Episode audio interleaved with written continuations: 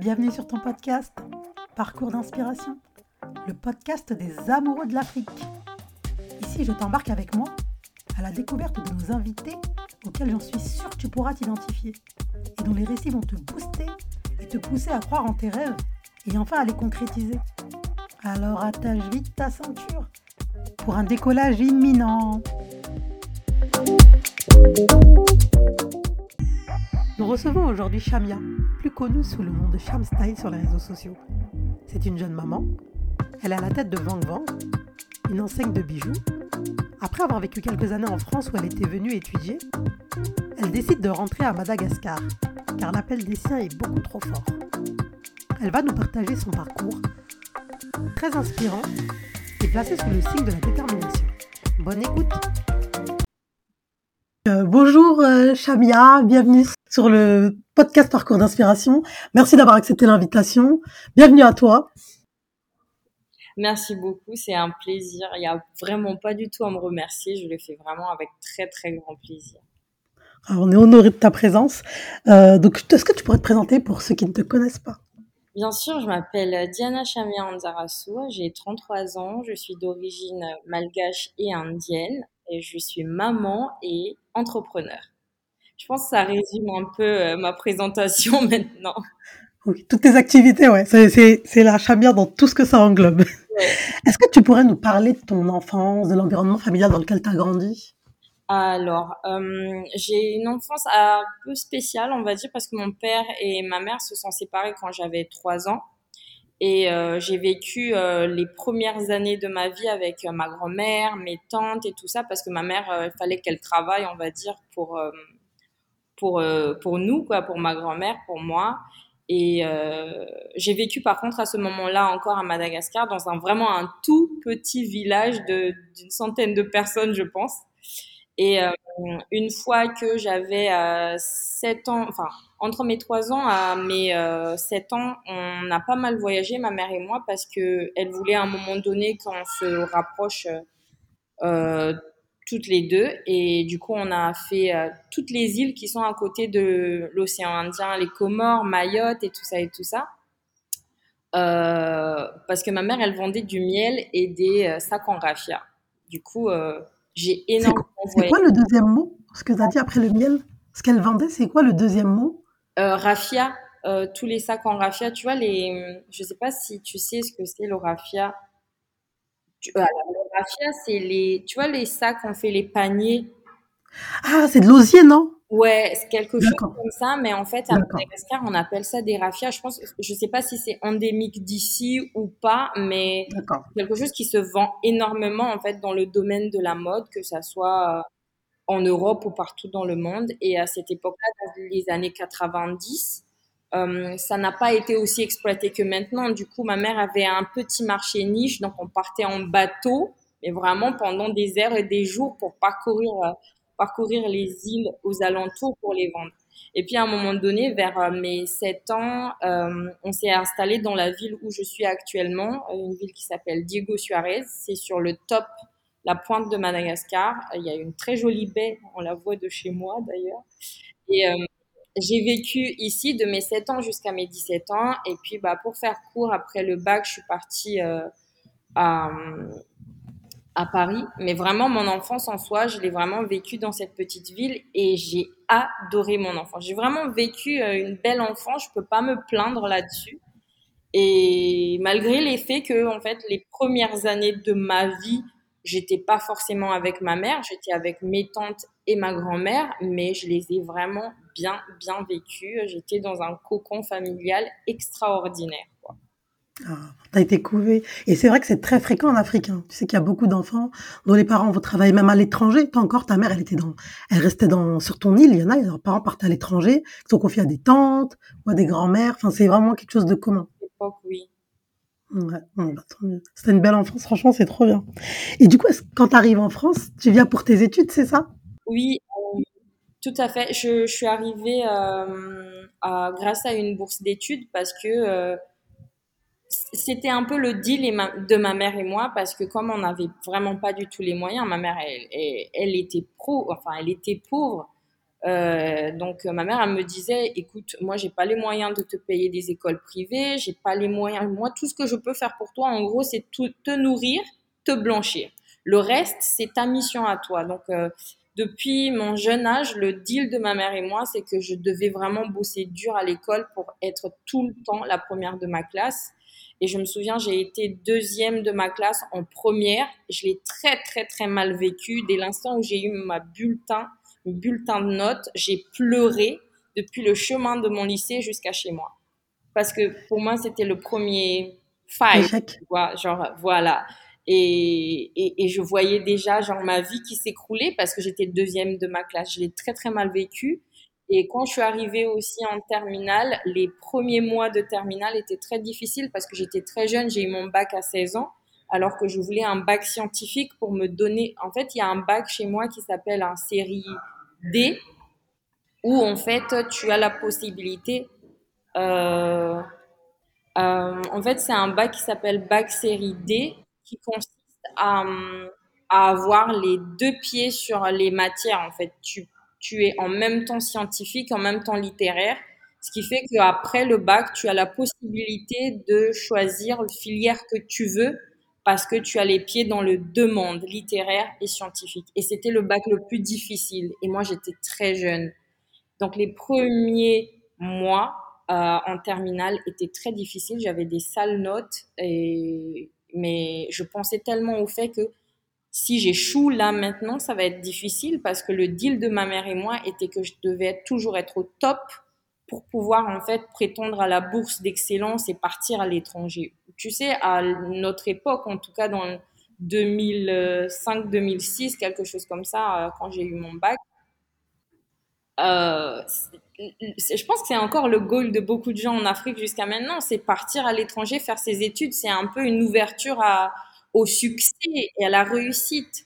Et du coup, bah, j'ai quand même eu mon bac, j'ai eu des bonnes notes et puis je suis partie par la suite. Et les premiers, le premier mois quand je suis arrivée à, à Paris, ça, s'est mal passé parce que on a eu un coup d'État dans mon, dans mon pays, ce qui fait que euh, on a on, on n'a plus été reconnu comme un État ou un gouvernement, si tu veux, et nos bourses d'études étaient coupées. Ma mère n'avait pas les moyens de m'envoyer 5 euros.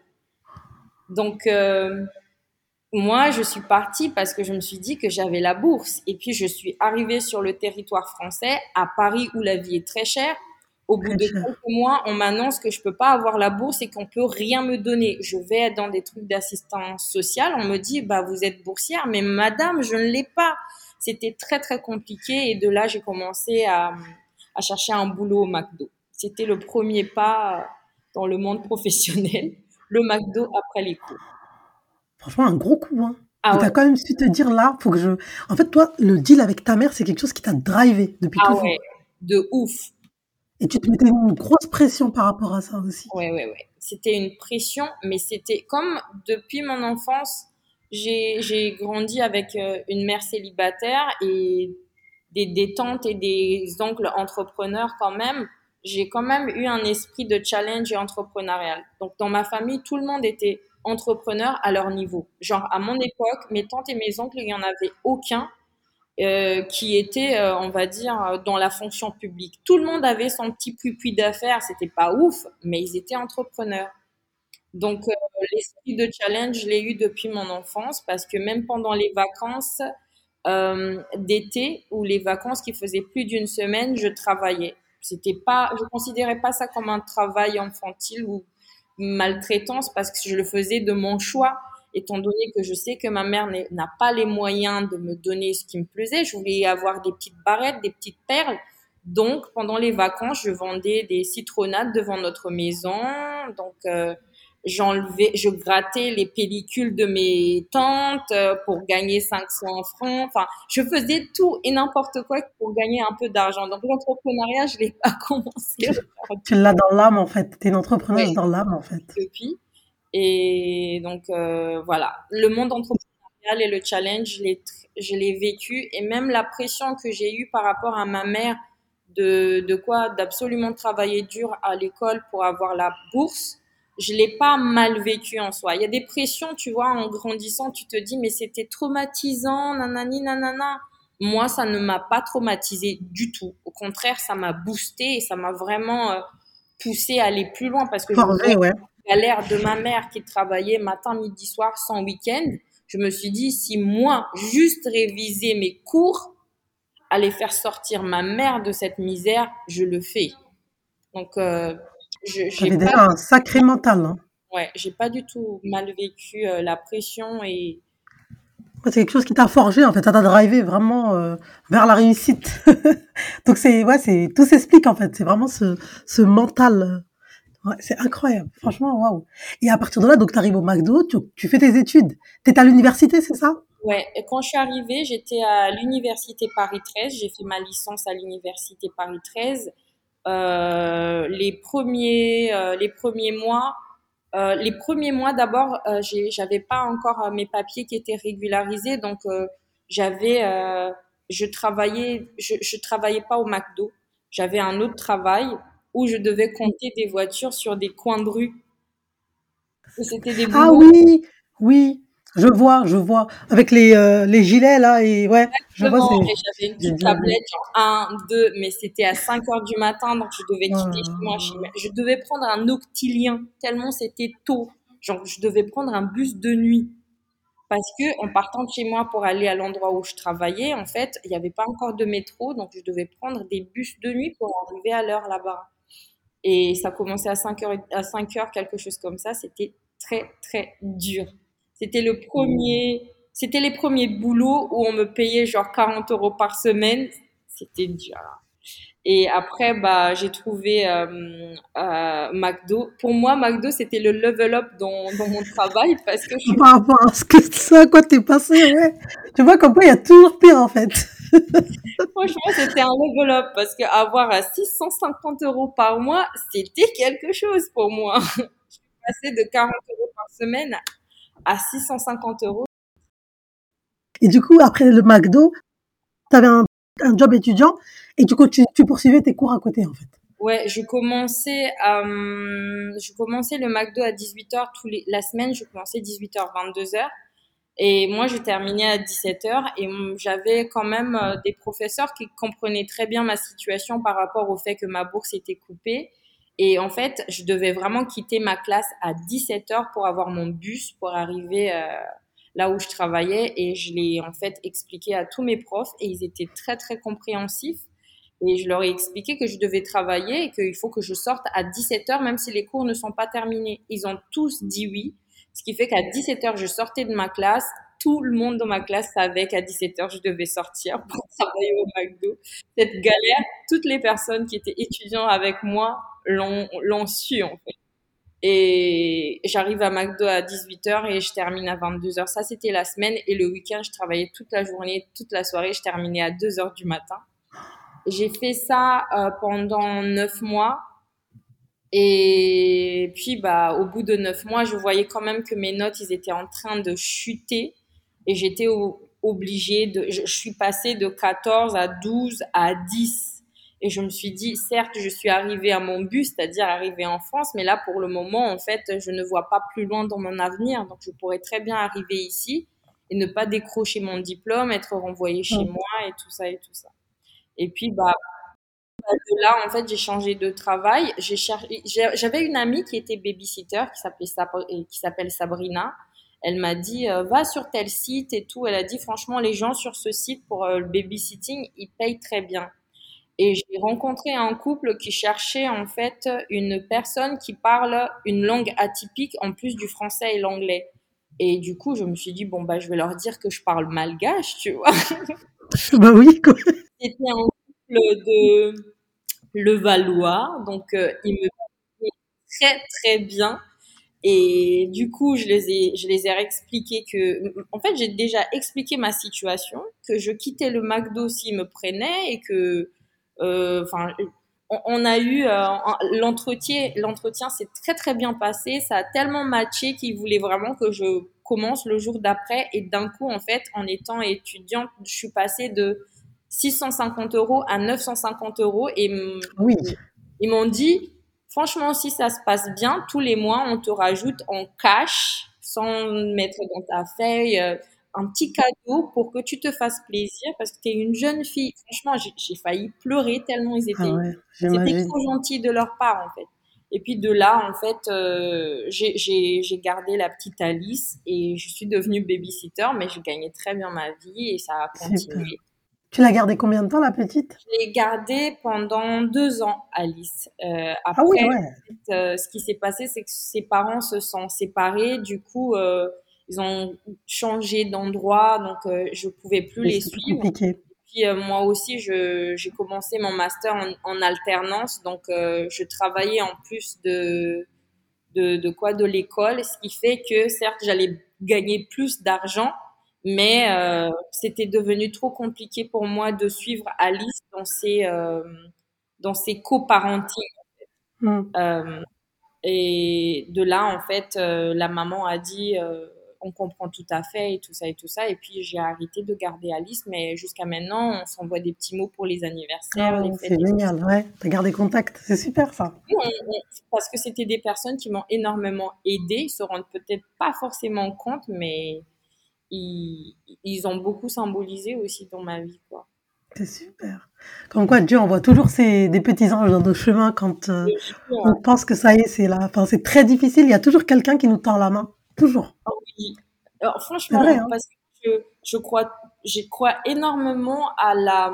Déjà, je suis croyante. Je je vais pas à la prière tous les jours parce que j'ai pas de religion en soi, étant donné que ma mère est animiste et mon père est hindou parce que mon père est indien. Du coup, déjà en termes de choix de religion, c'est difficile pour moi, mais je suis croyante et moi, je toujours, euh, je me suis toujours dit que euh, il faut savoir donner pour recevoir et il faut savoir en fait euh, être généreuse et quelqu'un de bienveillant pour que Dieu soit bienveillant avec toi. Faut pas s'attendre à ce que l'univers te donne tout alors que tu n'offres rien aux autres en fait. Tu n'offres pas de toi-même, ni de ta bonté, ni de ta générosité. Moi, c'est ma philosophie de vie. Il faut être bienveillant pour avoir la bienveillance divine. C'est très, très simple.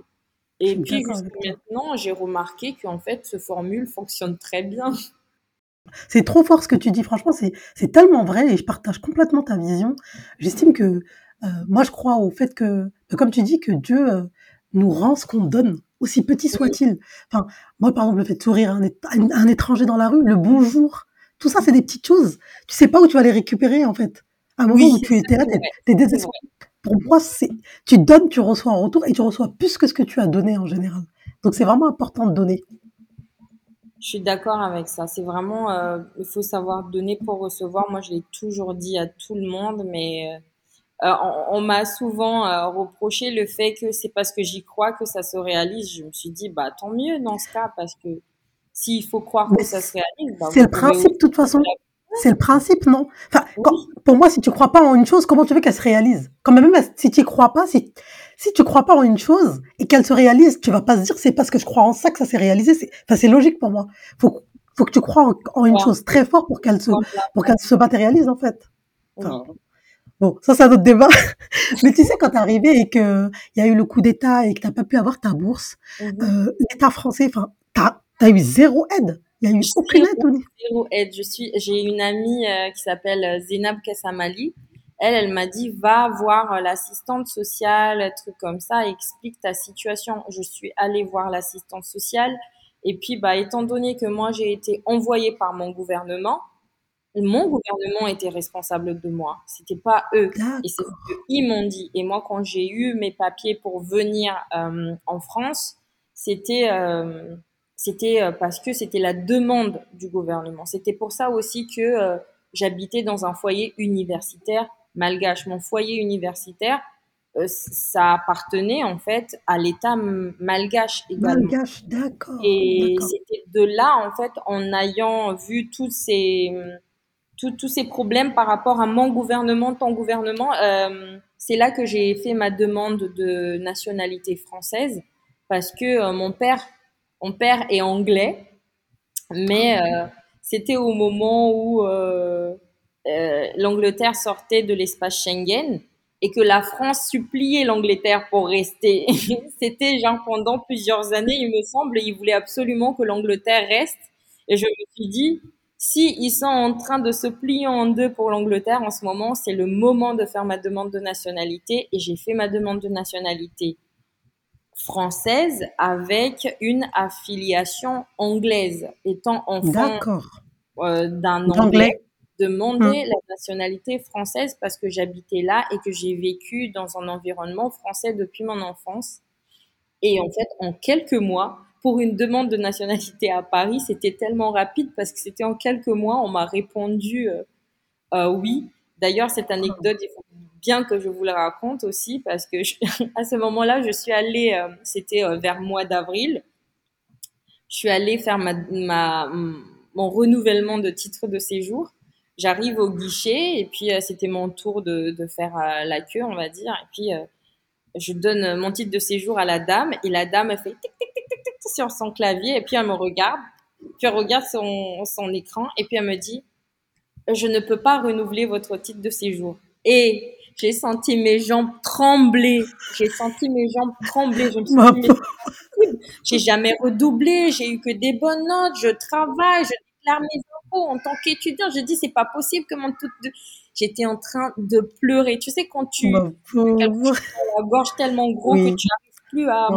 À tenir debout. je me suis dit, mais madame, mes examens sont dans un mois et demi, je fais comment? Vous pouvez pas me renvoyer maintenant? Et elle, elle me regardait avec un petit sourire. Je me suis dit, non, mais sérieux, elle est en plus en train de se moquer de moi. Se narguer, ouais qu'est-ce qui se passe, la pauvre petite, tu vois? J'étais au bout de ma vie. Et quand elle voyait que j'étais vraiment pas bien, elle m'a dit, mais mademoiselle, on ne donne pas de titre de séjour aux Français. J'ai dit, mais là, elle est en train de se moquer de moi, en fait. Oui, parce qu'à part le courrier, oui, t'as rien reçu après. non, mais après, en fait, c'est à ce moment-là, quand j'ai eu, euh, quand je suis allée faire euh, mon renouvellement, je savais rien de ma demande. Je l'ai déposé ma demande de nationalité. Mais j'ai jamais eu de papier ou quoi que ce soit. J'étais au de rien. Et en plus, c'était tellement tôt que je me suis dit, ils ont même pas encore visité mon dossier. C'était trop rapide. Hmm. Ouais. Et c'était vraiment en quelques mois. Hein. Et là, la, la, dame, elle a vraiment compris que j'étais en, en, souffrance. Et puis elle me dit, mais calmez-vous, mademoiselle. Je suis juste en train de vous dire que vous êtes maintenant naturalisée. Vous êtes française. Franchement, génial. Je retournée vers tous les blédards qui étaient derrière moi, les mamans et tous les papas tunisiens qui faisaient la queue là. avec mon sac à dos, mon cartable et tout, j'étais, je suis française! C'était juste, et puis ils ont dit, c'était vraiment un super moment. Bien, ça a commencé très mal parce que j'étais en PLS. Et ça s'est terminé très très bien. Franchement, j'ai bien vécu ce moment de découverte bah oui. française parce que je savais pas qu'il fallait regarder euh, le journal officiel. Euh, je, en fait, j'étais pas du tout encore dans le. Oui, t'avais pas d'infos en fait. T'avais pas d'informations. Découvrir que je l'étais ou pas, c'était bah allé tellement vite. Je pense que c'était en 5-6 mois. Mais est-ce que c'est pas parce que ton papa est anglais? Du coup, c'est un Européen. C'est pas la même démarche qu'un Africain, hein, je pense. Oui, oui, oui. Je pense qu'en fait, parce que moi, quand j'ai fait ma demande de, de nationalité, au départ, je donnais pas du tout les papiers de mes parents. Je disais juste que je suis étudiante ici, je travaille ici. Et la dame, elle m'a dit, je prends pas ton dossier, il est pas assez lourd, en gros. Elle a dit, si c'est avec ça que tu veux faire ta demande alors que tu es en troisième année, ton dossier, il va pas passer. Et du coup, euh, je lui ai dit, bah, qu'est-ce que je dois faire? Je, je, Elle a dit, t'as pas, tes parents, ils sont quoi? J'ai dit, ma mère est malgache. Elle a dit non. En gros, clairement, la, peine. tes papiers malgaches, là, il va la Oublie. Et puis, ton père, il est quoi? J'ai dit, mon père, il est indien, mais il est anglais en fait parce que euh, mon père il a renoncé à sa nationalité euh, indienne vu que la nationalité indienne ne peut ne peut pas être tu, tu, peux pas être. Mon père a préféré euh, garder l'anglais parce qu'il vit en Angleterre, il est à Londres. Du coup bah en fait je dis mon père il est anglais. Après elle a dit ah ça c'est du lourd. Donne les papiers de ton père. Je contactais mon père et tout et tout alors que mon père et moi on n'est pas du tout en en quoi on n'est pas du tout proche. Et puis, il a, par contre, il a tout envoyé ce qu'il fallait. Et puis, bah, j'ai donné mon dossier. Et puis, euh, c'est comme ça que ça s'est passé. Trop bien, franchement, génial. C'est bien comme quoi, tu vois. Et le fait d'être française, ça a dû vachement changer ton toute ta vie d'étudiante. Ouais. Mais par contre, être française, là, ça m'a monté à la tête. Avant, j'osais même pas Dès l'instant où j'ai eu ma nationalité, je sautais les tourniquets. Je vais faire quoi Je suis française. Je suis c'est pas possible. À l'époque, c'était qui? C'était Sarkozy, le président? C'était Sarkozy, Oui, c'était Sarkozy. C'était la fille de Sarkozy, ça y est, c'était devenu la petite. J'ai un de mes meilleurs amis qui s'appelle Akani et j'arrêtais pas de frauder. À un moment donné, il me dit, mais qu'est-ce qui te prend? J'ai dit, je sais pas, adrénaline française. Laisse-moi vivre pleinement ma carte bleue. tu t'y attendais pas, en fait. C'est tellement inattendu et soudain que... C'était tellement brusque, il n'y avait pas encore de processus. Moi, je, je m'attendais encore à plein de trucs après ça, mais non, on, l'a dit euh, tellement facilement. On m'a dit que j'étais française et du coup, on m'a dit, ouais, prenez votre acte de naissance sur tel site, ça vient de Nantes. On me l'a envoyé directement chez moi. J'ai emmené juste ça à, la, à notre mairie. J'ai eu mon passeport et, et ma carte d'identité en moins de deux semaines. Tout est allé tellement... tout allait très vite. C'est vrai que quand tu es française, ça va vite. Et c'est là que c'est bien parce que du coup, tu as connu aussi le côté galère en tant qu'étrangère et tu comprends aussi la difficulté des étrangers, les étudiants étrangers en France. Ouais. C'est pas évident, hein, les pauvres. Ah non, non, pas, pas du tout évident. Mais j'avoue que encore une fois, moi, j'ai, pour tout ce que j'ai bien vécu, je préfère le dire bien, et tout ce que j'ai mal vécu, je suis là-dessus. Mais par rapport mm. à la galère, par exemple, pour tout ce qui est papier, préfecture et tout ça, et encore, moi, étant étudiante euh, logée à Paris, c'était encore plus facile parce que on devait juste prendre un rendez-vous pour s'inscrire à la préfecture, pour euh, les rendez-vous à la préfecture. Mais moi, j'ai déjà accompagné ma copine qui était euh, vers Corbeil-Essonne dans sa préfecture et on devait faire la queue à 2h, 3h du matin. Dans la nuit où il fait froid, c'était très très dur et moi je l'ai pas vécu pour moi, mais je l'ai vécu pour elle. Donc je sais quand même ce que les autres vivent dans, dans certaines euh, préfectures où c'est moins, on va dire, euh, évolué informatiquement parlant. Oui, et c'est encore à l'ancienne quoi. Mm. Oui, oui, oui, c'est très difficile mm. et je peux en parler à son nom, mais parce que moi je l'ai accompagnée, mais c'est vrai que c'était pas pour moi. Je l'ai accompagnée parce qu'elle m'a dit viens avec moi parce que j'ai pas envie de faire la queue à 2h, 3h du matin, étant toute seule dans le froid. Toute seule. Donc, je l'ai fait pour mon ami, donc je l'ai quand même vécu. C'est pas évident, hein. franchement. Ah on se rend pas compte de tout ça, toutes ces... le côté un peu, euh, à côté des études, parce que souvent les étudiants africains qui arrivent en France, tu vois quand même qu'ils ont un très très bon niveau, mais on n'imagine pas tout ce que ça demande à côté d'aller bosser, parce que souvent les parents ils ont pas de quoi te financer pour certains, tout ce que ça demande, euh, toutes ces galères de papier, de régularisation, la pression de te dire que si tu n'as pas ta carte de séjour pour l'année d'après, tes études, c'est terminé, tu retournes au pays ou tu deviens sans papier. Enfin, c'est vrai que c'est super intéressant ce que tu nous, tu nous expliques. Oui, bah, parce que, en fait, le truc, c'est que maintenant que, on va dire, je suis une pseudo-expatriée ici parce que euh, j'ai beaucoup d'amis qui sont expatriés, et qu'ils se plaignent de problèmes à la préfecture et tout ça et tout ça. Mais j'ai envie de leur rappeler, mais ce que vous vivez ici à la préfecture de Madagascar, ça n'a rien à voir avec ce que les blédards en France, ils vivent. Donc, à un moment donné, il faut se calmer. Quand ah non, mais ça fait plusieurs jours que je les appelle, ça fait plusieurs semaines que j'ai pas de résultats sur mon visa. Nanana. Nous, on, des fois, on passe des mois et des mois sans avoir de nouvelles de la préfecture. La préfecture te demande des, des papiers d'inscription de ton université et ton université te demande la régularisation de tes papiers pour faire ta, ton, ton quoi, ton, ton inscription. C'est, c'est, il y a pas de, ça n'a pas de sens. Ça n'a pas de sens. Vous, ici, vous ne vivez pas ça. Vous ne vivez pas le froid à faire la queue à 2 heures du matin jusqu'à 11 heures debout dehors pour qu'on puisse faire vos papiers. Tout, ça n'a tellement rien Mais tu sais, j'ai l'impression qu'on on accepte, quand c'est en France, c'est acceptable. Oui. Et quand c'est en Afrique, on est sur nos gros chevaux tout de suite et on est là en train de pointer du doigt tout ce qui va pas. Et pourtant, il y a, des fois, il y a des choses ici qui sont tellement pires, mais on les voit pas. Pire. Parce que c'est en France, c'est acceptable, on doit se taire. Et c'est ces mêmes personnes qui vont aller en Afrique et qui vont péter un câble pour un truc qui a pas de sens, en fait. Alors que tu le vis ici. Et moi, c'est ça qui, qui, me dérange un peu, c'est ce manque de, comment dire, le fait de, enfin, ça pour moi, c'est comme s'ils minimisaient l'Afrique. C'est un mmh. peu, euh, la France, c'est acceptable, c'est développé, c'est, mais l'Afrique, de toute façon, c'est misérable. En gros, c'est normal. C'est normal. Euh, ils font rien de bon. Et, c'est pareil, il y a des choses très très bien qui se font, mais ils vont pas relever ça. Ils vont toujours mettre leur viseur sur ce qui va pas. Et pourtant, il y a des choses qui vont, en fait. Mais l'administration, c'est des colonies, c'est des anciennes colonies françaises. Faut pas s'étonner qu'ils ont les mêmes handicaps que les Français, en fait. Enfin, faut pas. Ça, c'est trop vrai. Ça, c'est trop vrai. On n'a pas du tout. Euh, on, est trop. Enfin, il y a, il y a tellement de systèmes qui restent le même, surtout dans certains pays qui sont francophones. C'est ça, très obsolète, à l'ancienne. Pour un petit papier, c'est tout un des jours et des jours et des jours. En plus, on est vraiment resté à, à l'époque où c'était vraiment à l'ancienne, parce que là encore, la France, elle fait des des des, enfin, des efforts pour évoluer, mais nous, complètement, ils sont à l'heure du numérique. Ils sont à l'heure du numérique, alors que moi, je prends par exemple mon pays d'origine, le Sénégal, ils sont très papier. Pour un papier, tu peux galérer. Si tu connais pas quelqu'un, t'as pas de billet. tu vas galérer. galérer. acte de naissance ici, on te le tape encore avec la machine à écrire. Oui, bah, c'est pas étonnant.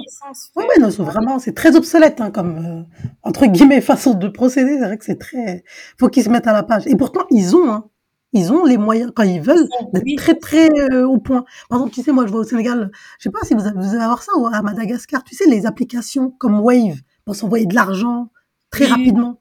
moi, je vois des choses, je me dis, waouh, ils ont quand même, nous, on n'a pas ça en France, t'es obligé de faire un PayPal ou, ils ont des moyens, vu qu'ils n'ont pas de carte bleue, d'échanger très rapidement de l'argent. Mais je trouve ça tellement... Voilà. Exactement. Ils ont toutes ces choses-là et je trouve ça bien. Mais c'est pas généralisé encore partout. Donc, ce serait bien que les administrations se mettent au point sur ça. Et du coup, euh, après, t'es, donc, quand t'as régularisé, enfin, t'es devenue française.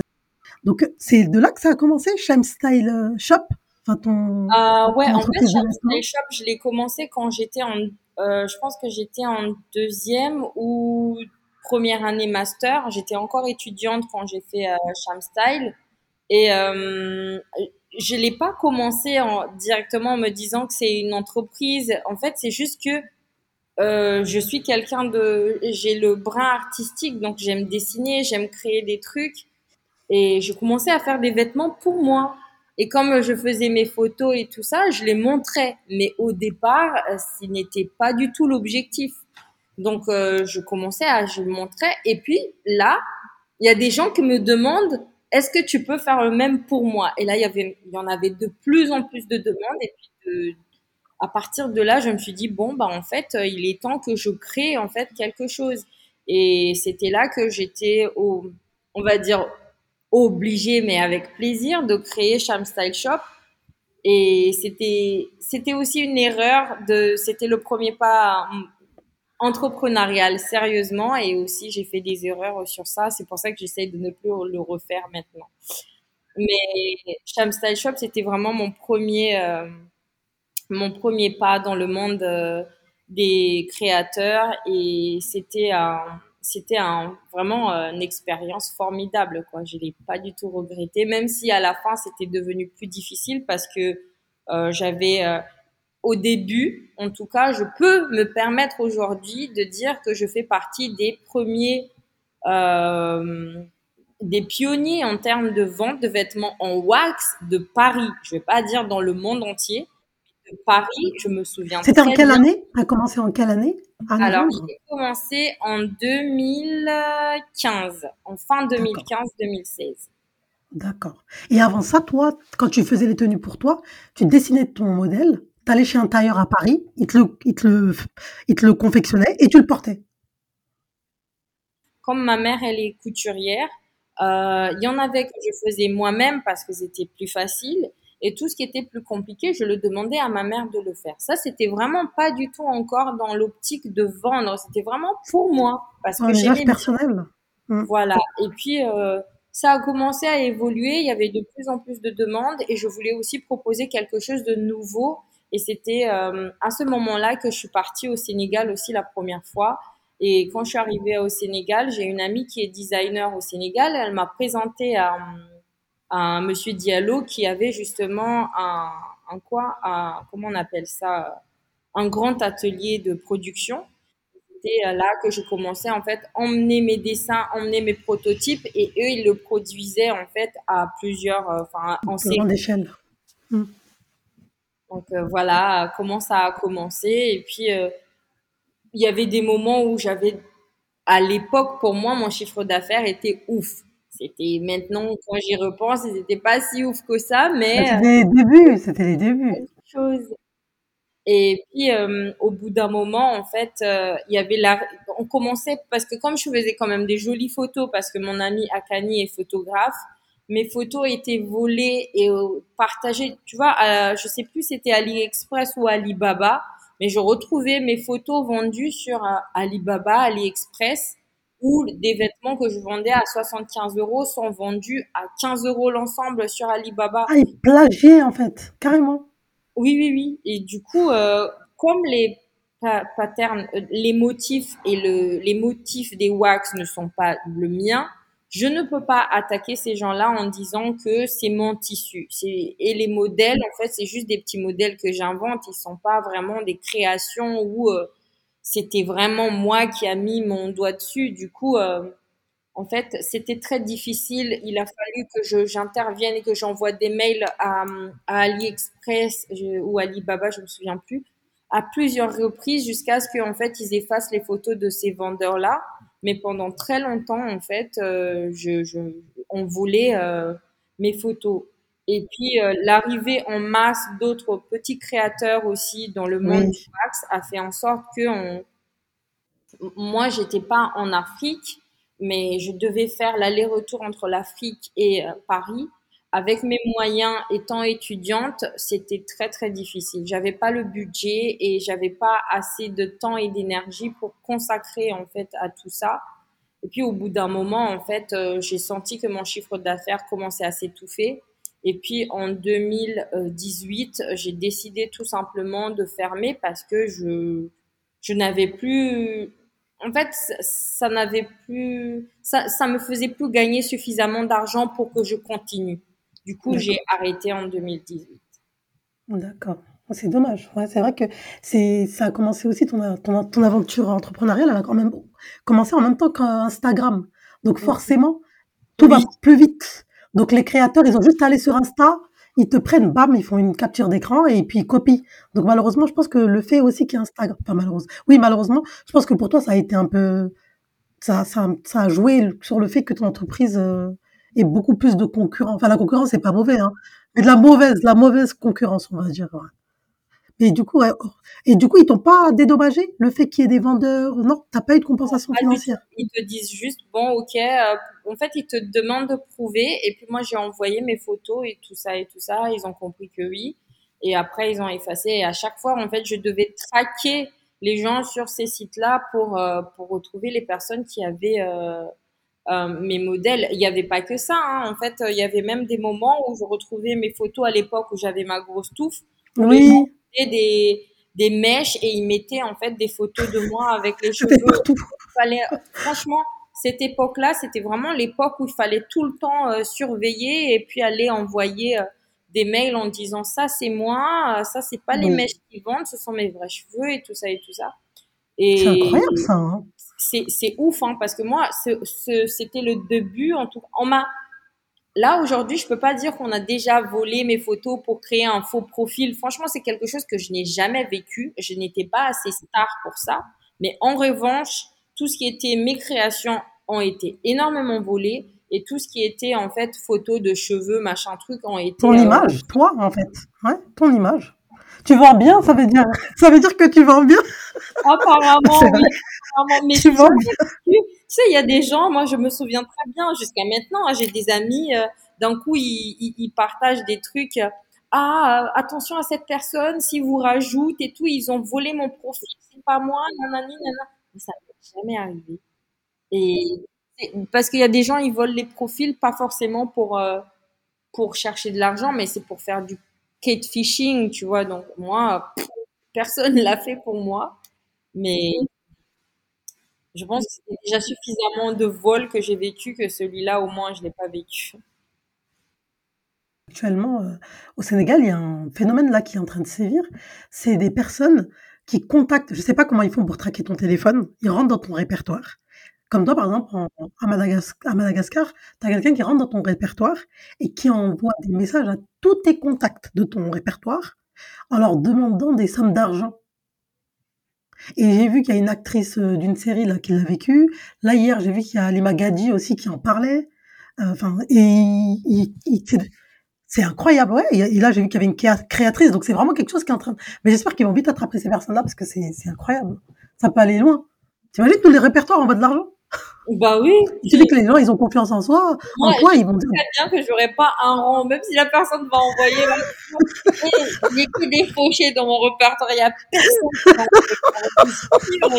Mais tant mieux, ils ont qu'à venir, alors. c'est comme ça, c'est bon.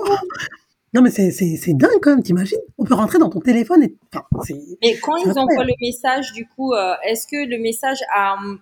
On dirait, ils viennent de ton numéro ou d'un autre numéro? Oui, euh, je sais pas, je, crois que la personne utilise le même numéro, mais elle met ta photo de profil. Elle met ta photo de profil et elle te parle comme si, euh, par exemple, je dis n'importe quoi. Moi, j'ai vu qu'Ali Magadi, par exemple, elle avait ouvert une boutique de parfum et elle, dans le message, euh, le screenshot qu'elle a fait, le, voleur dit à son ami, ah, je t'en veux, t'es pas venu à ma, à mon ouverture, etc. Et la personne commence comme ça. Et elle te parle comme si elle te, c'est incroyable. Ah oui, comme si elle te connaissait. Et elle prenait des petits mots euh, comme si c'était familier, quoi, des, des, des mots très familiers. Et si t'es pas quelqu'un de très vigilant, mm -hmm. bah, tu peux, euh, tu peux tomber sur le panneau. Ouais. Ah c'est pour ça qu'il faut faire attention. Le numérique, c'est bien, mais il faut qu'on soit prudent. Il faut qu'on fasse attention. Ça, c'est vrai. Faut être très, très prudent. J'ai une nièce qui a été euh, escroquée de 900 euros il y a à peine quelques semaines parce que elle, elle fait des business où elle envoie des vêtements Shein, Shein ou Shein, je sais plus comment. Oui, Shein. Shein de, de la Chine jusqu'à Madagascar. Et là, actuellement, elle est en France et elle a reçu un mail en disant euh, payez votre euh, votre dédouanement de vos de votre commande pour qu'il soit nanani nanana. Pareil, elle a cru que c'était montré genre 25 euh, euros le dédouanement. Hein. Du coup, elle s'est dit, bon, bah, pour débloquer euh, tous mes vêtements qui partir à Madagascar, je vais le payer. Elle l'a payé. Quelques temps après, bah, on, lui, on, lui prend 900 euros dans son compte au lieu de 22 euros. Parce que c'était un faux site qui récupère. En fait, c'est comme si ils savent que tu as commandé quelque chose sur. Oui, non, mais on est traqué. Hein. On est... Mais regarde, tu vas aller voir des baskets euh, Nike, tu reviens sur ton profil Insta, tu vois des Nike partout. Enfin, moi, ça me fait peur. Dès que tu regardes un produit sur Internet, tu reviens sur tes réseaux, tu l'as ou pareil, vice versa. Tu regardes un produit sur tes réseaux. Moi, tu regardes mon téléphone, il me propose que des choses, euh, des Made in Africa. Il y a que ça partout. C'est incroyable. Incroyable. Non, on est traqué. On est vraiment traqué. Il faut qu'on fasse attention à ce qu'on fait. Hein. Franchement, bah ça fait peur. Parce que l'Internet, c'est, en sachant que ça nous aide beaucoup. On a maintenant, c'est sur les comptes et que c'est, c'est quoi euh, On, on, l'a plus physiquement, donc ça physiquement. Et du jour au lendemain, quelqu'un vient et te prend tout, c'est fini. Zéro, exactement. Bah oui, c'est vrai qu'on manipule plus l'argent, même à la boulangerie. Hein. T'as plus de monnaie.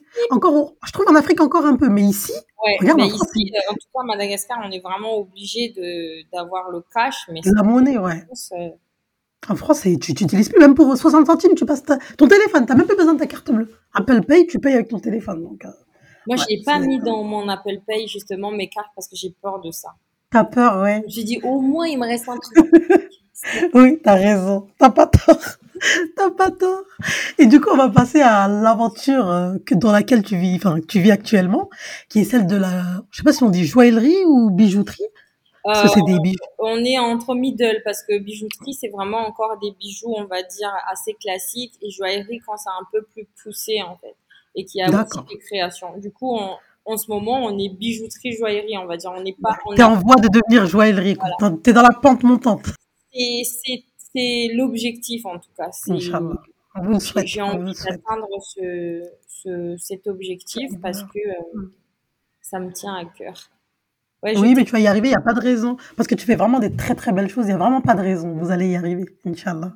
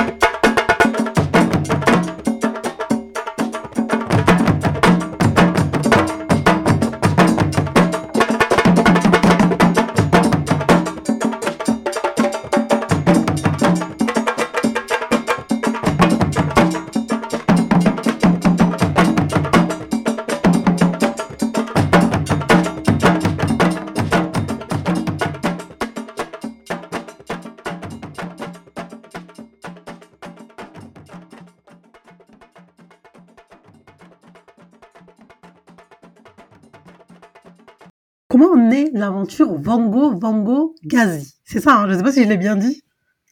Tu peux juste dire euh, Vango Vango, mais en fait, c'est un mot malgache et les O, ça se lit en OU et en plus on l'avale. C'est très compliqué. D'accord, je l'ai très mal prononcé. Donc c'est quoi la prononciation? Ça se dit comment en malgache Vang Vang. Vang Vang. Voilà. Vang Vang.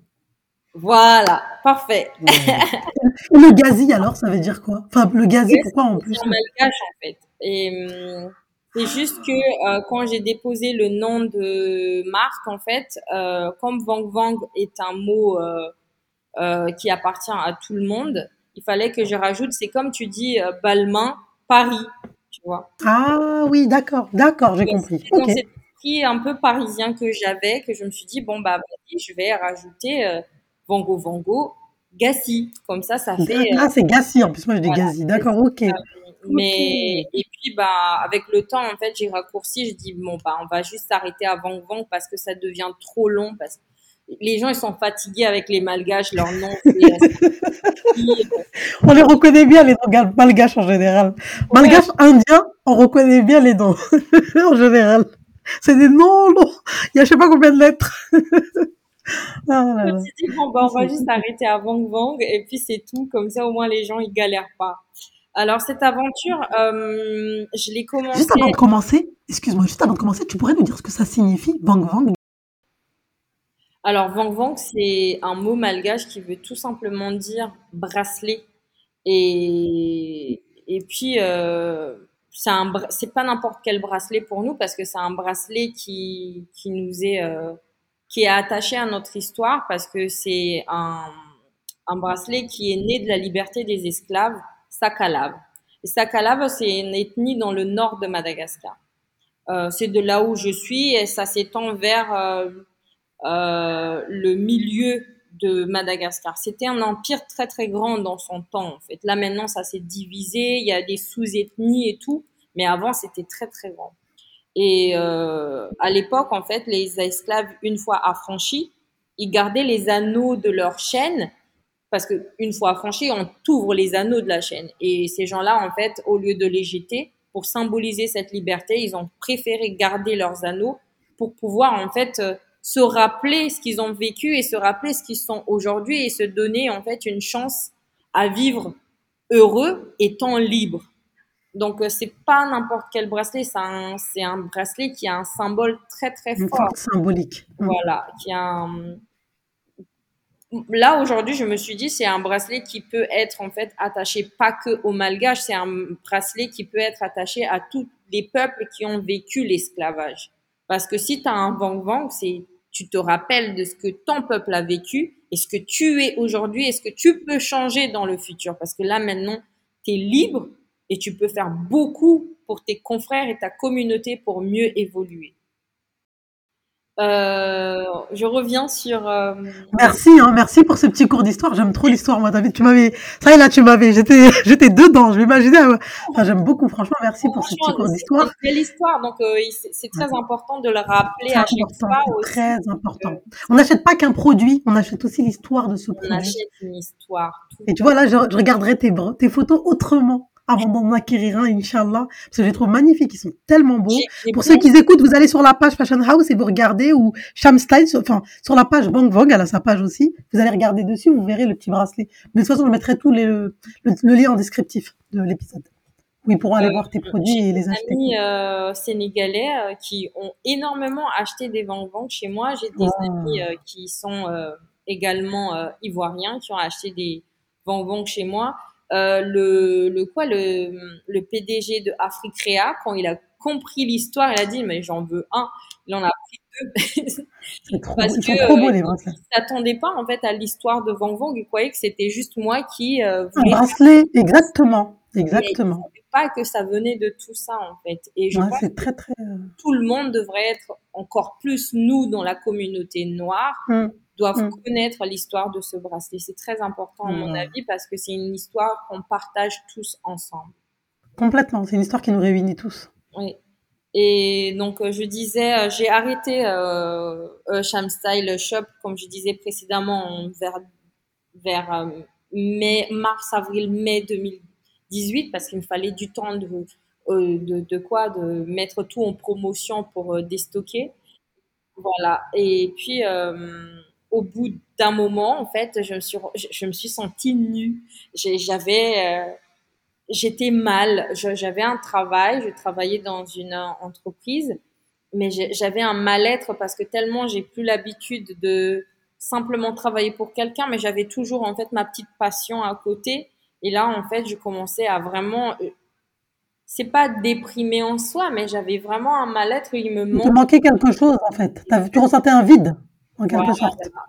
Et puis, euh, je commençais vraiment à me sentir où il y a quelque chose qui manque dans ma vie et que je sais ce que c'est. Je sais que c'est un manque d'entreprise. Mais qu'est-ce que je vais faire? J'étais à Paris où tout est déjà donné, tout est déjà trouvé. Jusqu'au jour où, en fait, on devait euh, offrir un cadeau à quelqu'un et puis on s'est rendu compte qu'on avait du mal à trouver de cadeau alors qu'on était plusieurs malgaches. On devait... Euh, on devait, comment dirais-je, euh, se, se cotiser hum, pour offrir un, beau cadeau à notre ami. Et puis, bah, en fait, on, s'est arrêté sur le fait d'acheter un bracelet euh, Vang Vang parce que ça nous parlait à tous. Et puis, bah, là, on cherchait sur Internet. À chaque fois, on appelait, c'était, il y en avait plus. Ou bien, euh, c'est à Madagascar, mais comment on va faire venir un bracelet chez un bijoutier à l'autre bout de la planète? C'était de là en fait est née l'envie de, de, de créer cette marque. puis je... mais avant ça, très, truc très important, c'est que j'ai une amie qui a travaillé chez Hermès et elle était euh, couturière des selles, tu vois les selles des chevaux sur les chevaux là. Mm-hmm. Elle oui, oui, oui, les, les cuirs pour les selles de chez Hermès et il y avait une fille en fait, une malgache qui venait souvent restocker Hermès avec de cuir et plumes d'autruche. Et genre, cette malgache, à chaque fois qu'elle part de là, elle encaissait des millions, d'après mon ami. Hein. C'est une blonde aux yeux bleus, une vraie blanche, mais c'est une Renoir dans sa tête. Elle a dit non, mais elle encaisse des millions. Non, mais Cham, il faut que ça soit toi. Moi, je veux que mon ami encaisse des millions. C'est vraiment le. j'étais toujours dans un cocon. Bien entouré. Vraiment, bien entouré. Allez, vas-y, fais ça. Moi, je sens que tu peux faire ça. Et ma pote, elle a dit, vas-y, lance-toi. Il paraît qu'elle est la seule personne qui s'occupe du business d'autruche dans tout Madagascar. Et en plus, son, son élevage est secret parce qu'elle n'en parle à personne et tout ça et tout ça c'est parti. Moi, j'ai dans ma tête, c'est bon, je vais chercher des œufs d'autruche, il faut que je commence le business et tout ça et tout ça. Et là, on fait... Elle a une concurrente, elle sait pas, mais elle a une concurrente qui est rentrée. J'étais au, taquet. Et là, en fait, il y avait euh, mon compagnon euh, qui me disait euh, euh, Tu veux élever des autruches? Mais attends, il a dit déjà de un, ça prend beaucoup de temps. Et puis de deux, en te connaissant, les autruches vont avoir des noms. Et le moment où il fallait les tuer pour les arracher les plumes et vendre leur cuir, tu vas pas te supporter. Tu ne vas pas supporter, tu vas t'y attacher. Et puis il a dit de deux, tu es quand même hindou ou en fait euh, tuer des ah. animaux, maltraiter les animaux. Sacré, oui, c'est vrai. Ça ne coïncide pas avec ton sang et la personne que tu es. Et puis bah après mûre réflexion, il avait raison. c'est bien de l'admettre. j'ai laissé tomber cette histoire de business de peau d'autruche et j'ai réfléchi jusqu'à ce que j'ai abouti à la création de Vang C'est génial. Comme et, quoi. et du coup, pour ton ami, vous l'avez fait venir? Tu, tu l'as créé quand même ou vous avez pu trouver le cadeau pour l'ami en question? Alors pour euh, le cadeau de mon ami, en fait, on a tout simplement euh, à un moment, je me souviens plus si on a acheté et on a fait venir ou bien on a laissé tomber. Je t'avoue, mais je sais. Ouais, c'était compliqué. Euh, mais je sais qu'en fait, on a énormément galéré et c'est pour ça qu'en fait, je me suis dit, il faut que je fasse ça. Parce que j'ai vu en fait le galère qu'on avait pour juste avoir un bracelet. Et quand, par contre, quand j'allais créer Vang Vang, je me suis dit, je vais pas m'arrêter au Vang Vang classique qu'on fait à Madagascar parce que ce sera, ce sera trop facile. C'est comme si, euh, enfin, je sais pas comment te faire un exemple, mais tu connais le monde entrepreneurial. Si tu veux vendre quelque chose, il faut avoir un plus-value, quelque chose qui fait quelque chose en plus. Exactement. Voilà. Si tu veux vendre, faut. Qu'est-ce que tu nous proposes en plus qu'on n'a pas déjà dans le marché en fait? Exactement. Et de là, en fait, je me suis dit, avec euh, mon brin artistique, je pourrais proposer quelque chose que je design moi-même. Et de là, en fait, j'ai fait mon premier modèle. Comme je suis tellement nulle pour pour donner des noms de création, j'ai fait le premier modèle de Vang Vang que j'ai fait, je l'ai juste appelé Vang Vang Sham Style. Aucune bah, idée comment ça va marcher, comment j'ai fait un bracelet, j'ai dit mais comment je vais l'appeler? Franchement, il y a des gens ils sont chacun son fort. Moi, c'est clairement pas mon fort. Exactement. chacun son Sham Style Shop, le premier Vang Vang que j'ai fait, je l'ai juste appelé Vang Vang Sham Style, c'est bon. On va voir comment ça va fonctionner. Je l'ai à peine mis sur le site, ça a été vendu. Et puis, ah, tu vois. Oh, bon, bah, il y a quelque chose à faire. Et puis, bah, j'ai commencé à faire d'autres. Et puis, euh, il y avait des personnes, par contre, qui sont restées sur les modèles classiques, qui me demandaient, est-ce que vous avez des modèles classiques? Là, du coup, c'est pas beaucoup de travail parce que j'ai pas besoin de le designer, c'est juste quelque chose qui existe déjà. D'accord. Du coup, bah, je l'ai mis sur Africrea petit à petit. Petit à petit, j'essayais de faire des belles photos et tout.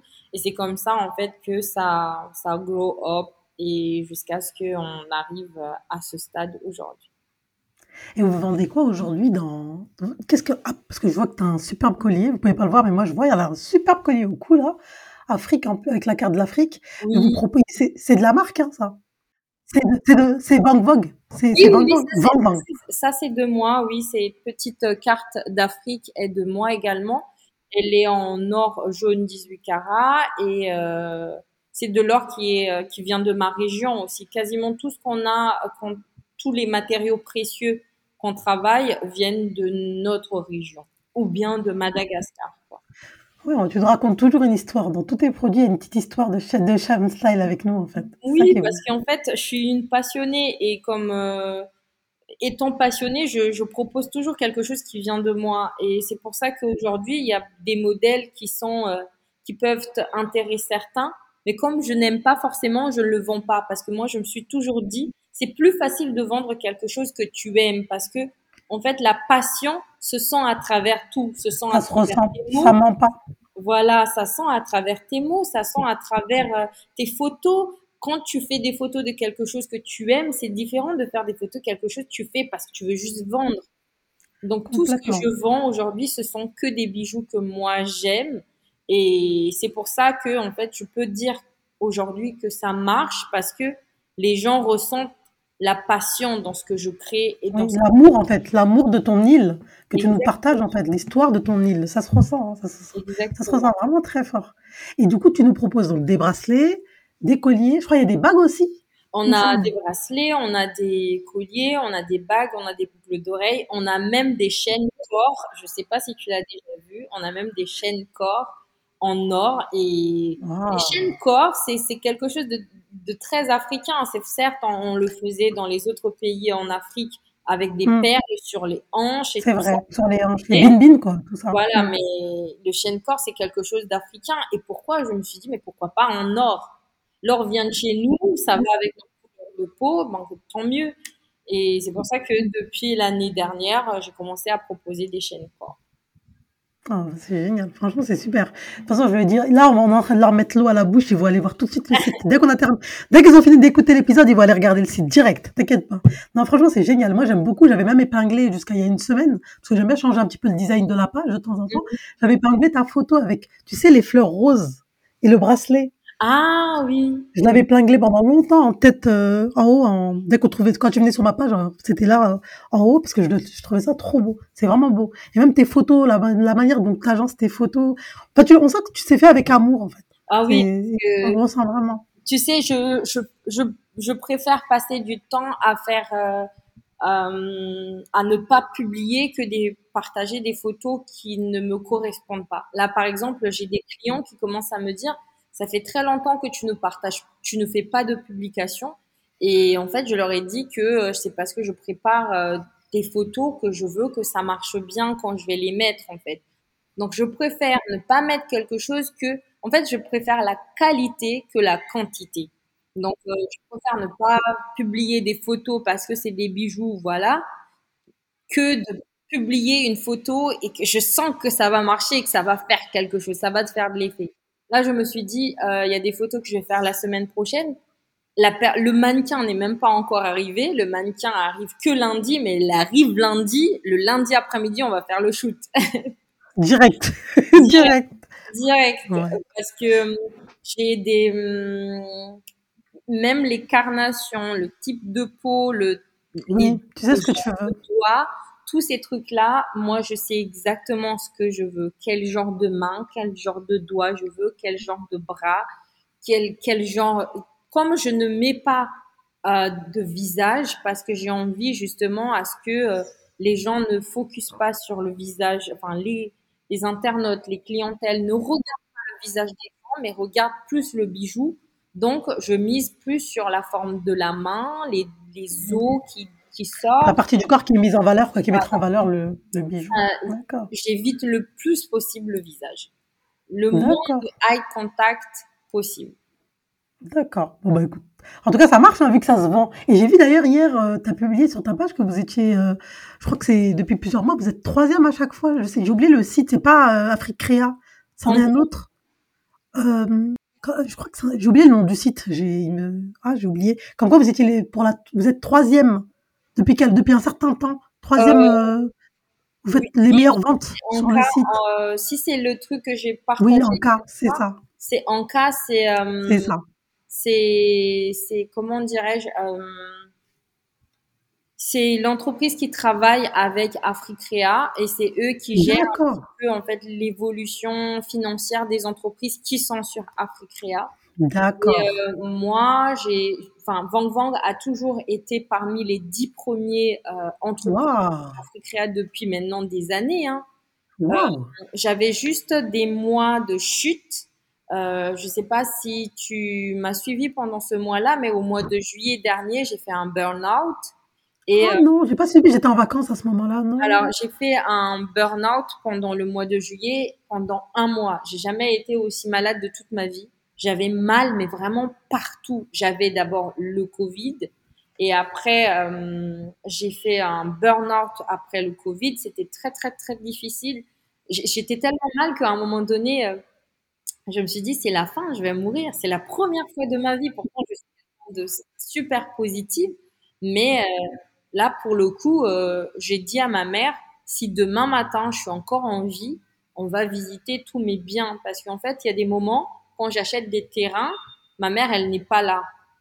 Du coup, elle ne sait pas forcément où se trouvent tous mes biens, enfin, hmm. tous mes biens immobiliers, tous mes terrains dans, dans, la ville. Et ma mère, elle dit comment ça, ouais, dis pas ça et tout ça et tout ça. Et puis, bah, le lendemain matin, euh, après le médecin, on est allé chez le médecin très très tôt, juste après l'aube. Et en partant de là-bas, bah, on est allé directement sur tous les terrains que ma mère n'a jamais vus parce que je voulais absolument qu'elle voie mes biens parce que je me suis dit s'il m'arrive quoi que ce soit, au moins tu sais où sont mes biens. Là maintenant j'ai un petit immeuble.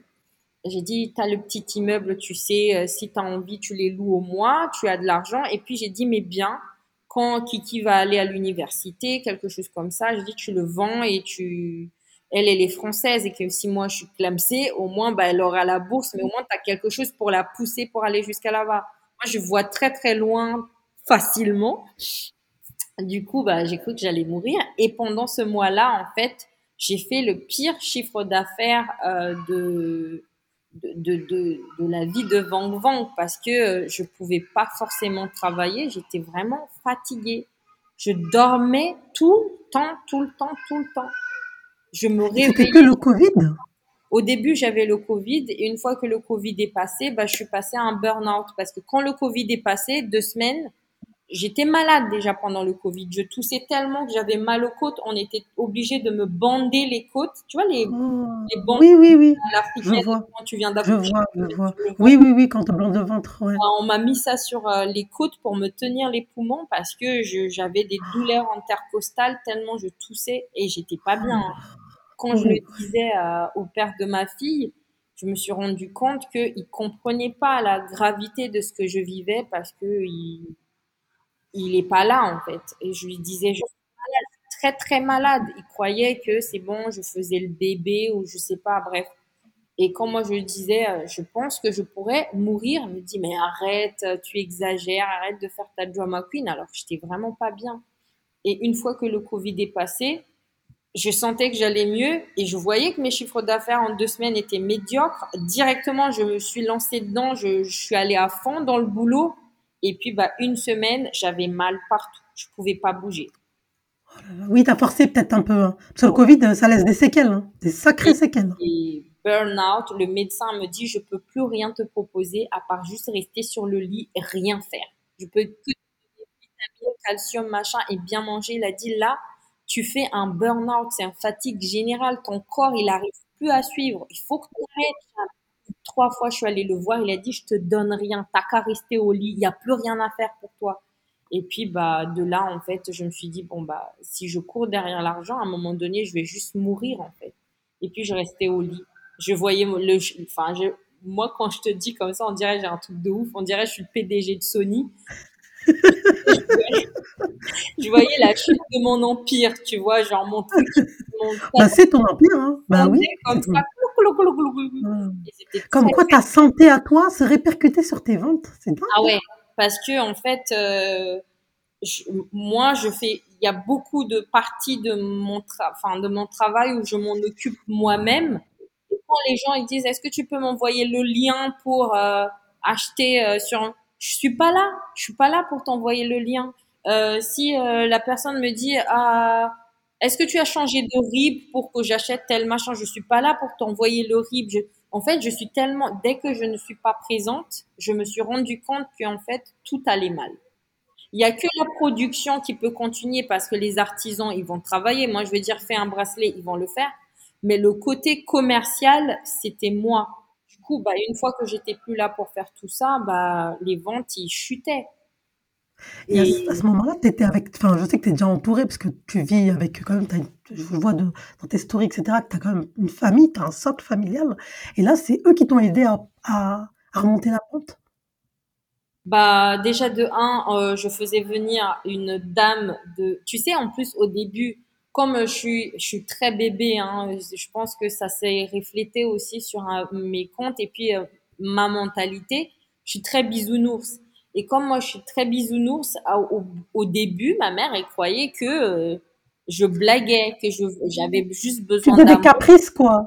Voilà, que j'avais juste besoin d'amour. Du coup, euh, je faisais des caprices, je veux pas travailler, nanani, nanana. Au début, elle comprenait pas. Jusqu'à un soir, pendant une nuit, j'avais plus de voix. Je, je pouvais plus parler. Et là, j'ai tapé le lit comme ça parce que je pouvais plus parler, j'avais plus de voix, j'avais plus de force je tapais le lit comme ça à 3 heures du matin en disant à ma mère, euh, une fois, je tapais, je tapais, ma mère, elle n'entendait pas parce que sa chambre est plus loin. Puis à un moment donné, elle courait, elle venait euh, vers moi comme ça, en sachant que plus personne devait dormir avec moi parce que j'avais le Covid avant. Et, et puis de là, ma mère me dit, mais qu'est-ce qu'il y a? Je lui ai dit, maman, je vais mourir. Tu vois, ma mère, je suis son unique enfant. Là, ma mère, elle a compris que je blaguais pas. J'étais vraiment malade. Et je lui ai dit, maman, je vais mourir je vais mourir. J'ai, commencé à lui dire euh, tous les codes de tout, tu vois. Je lui dis, tu fais, ça c'est le code de mon téléphone, c'est mon code de mon compte, ça c'est mon. J'ai dit, c'était à ce moment-là que je lui ai dit, demain matin, si je suis encore en vie, je te montre le reste de ce que j'ai.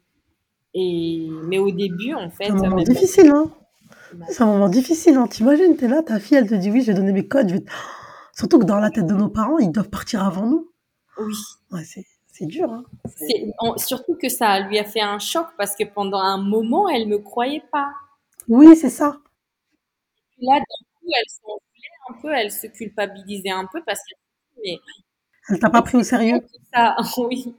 Ouais. Oh Donc euh, voilà, l'anecdote de chute de, de, de quoi De chiffre d'affaires. Et puis, c'était en juillet dernier, là, juillet 2022. Mmh. Donc, juillet, août, c'était encore difficile et j'ai commencé à, à, aller mieux, on va dire, euh, euh, en, en, septembre. Puis août, je commençais à aller mieux et septembre, bah, ça, ça a commencé à reprendre de la force. Euh, moi et mon entreprise, on, on, on commençait à ramener mieux. Et puis, bah, octobre, je suis redevenue en top 10 de Africrea. Génial. Je suis revenue en top 10 et ça. T'es une battante. Maintenant. Ça, c'est tout le temps. Hein. La vie, c'est le fight tout le temps. C'est le fight tout le temps. Il n'y a pas un moment de répit. C'est en scie, hein. On fait que ça. Hein. Ouais. Quand tu es en haut, tu te dis, bah, tu savoures parce que tu sais que demain tu peux chuter. Et quand tu es en bas, tu te dis, bah, je vais remonter parce que je sais d'où je viens et je peux y retourner, en fait. Je pense que c'est surtout qu'on n'a pas forcément l'impression d'être en haut. Des fois, on est en haut, mais on se rend pas compte qu'on l'a été jusqu'à ce qu'on chute. Et quand on chute, on s'est dit, mais en fait, j'étais en haut. Exactement. Et puis l'importance de la santé surtout. Tu vois, comme mm. quoi, on a beau tout avoir dans la vie, si on n'a pas la santé, on n'a rien du tout, en fait. Ça, c'est quelque chose que je n'ai jamais pris en compte. Je t'avoue que comme je me suis toujours sentie jeune, en bonne santé, j'ai jamais calculé. Tu sais, quand ton corps, il te dit, fais une sieste, tu vois, genre un truc con comme ça. Tu as envie de dormir et tout, tu ne dors pas. Euh, maintenant, je le fais. je sens que je suis fatiguée. Je fais plus à l'écoute de ton corps. Voilà, parce que j'ai une amie qui m'a vraiment, qui a vraiment insisté sur ça. Il a, elle m'a dit, si tu n'as pas envie de revivre ce que tu as vécu là, il faut vraiment écouter ton corps. Et raison. Je pense que le burn-out aussi, c'était post les concours que j'ai fait parce que j'ai fait des concours euh, en, juin dernier. J'ai fait plusieurs concours. J'étais parmi les gagnantes et tout. Et, euh, bah, félicitations J'étais parmi les gagnantes et tout, mais en fait, euh, finalement, c'est un peu comme un retour à l'école où on te pose plein de questions, tu dois calculer, calculer plein de choses, tu dois faire plein de dossiers. Moi qui n'a pas de comptable en soi, où je fais mes comptabilités moi-même et tout, tout, tout mon dossier moi-même, en fait, euh, donner tout ça, fournir tout ça pour mon concours, ça m'a pris énormément de temps et d'énergie.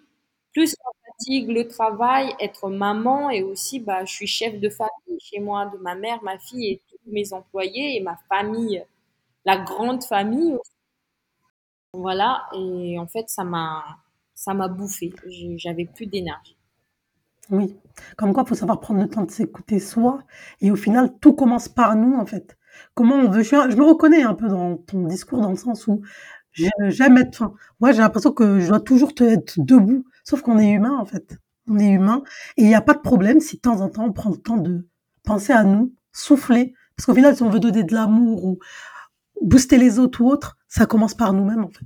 On doit recharger notre, comme notre téléphone, on doit brancher le téléphone, le remplir à 100%, et après, on peut dispatcher aux autres.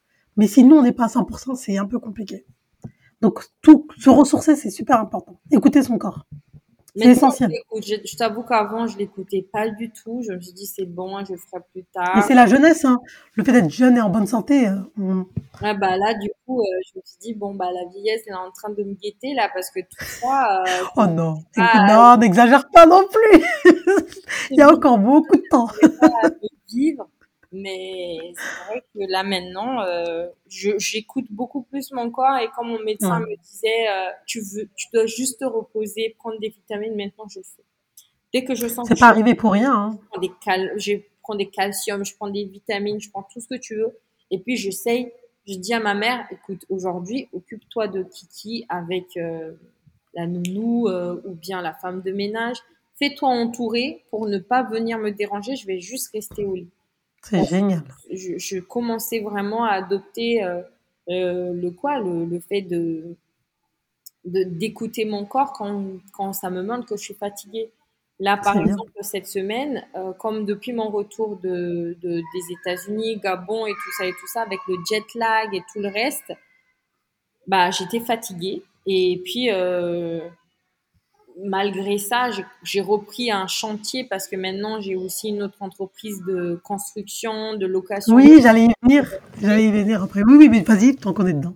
Ouais, du coup, euh, je me suis lancée dans des nouvelles. Euh, depuis mon retour, j'ai repris un nouveau chantier. Et tu sais, c'est un, on va dire entre guillemets, c'est un travail d'homme. C'est vrai que moi, je travaille pas, mais diriger une équipe que de gars dans le BTP, c'est pas facile, facile. Et courser tous les jours pour, euh, pour tout ce qu'il y a à faire aussi pour les chantiers, c'est pas, c'est pas facile. Et puis, bah, cette semaine, je commençais à sentir que la fatigue, elle arrivait.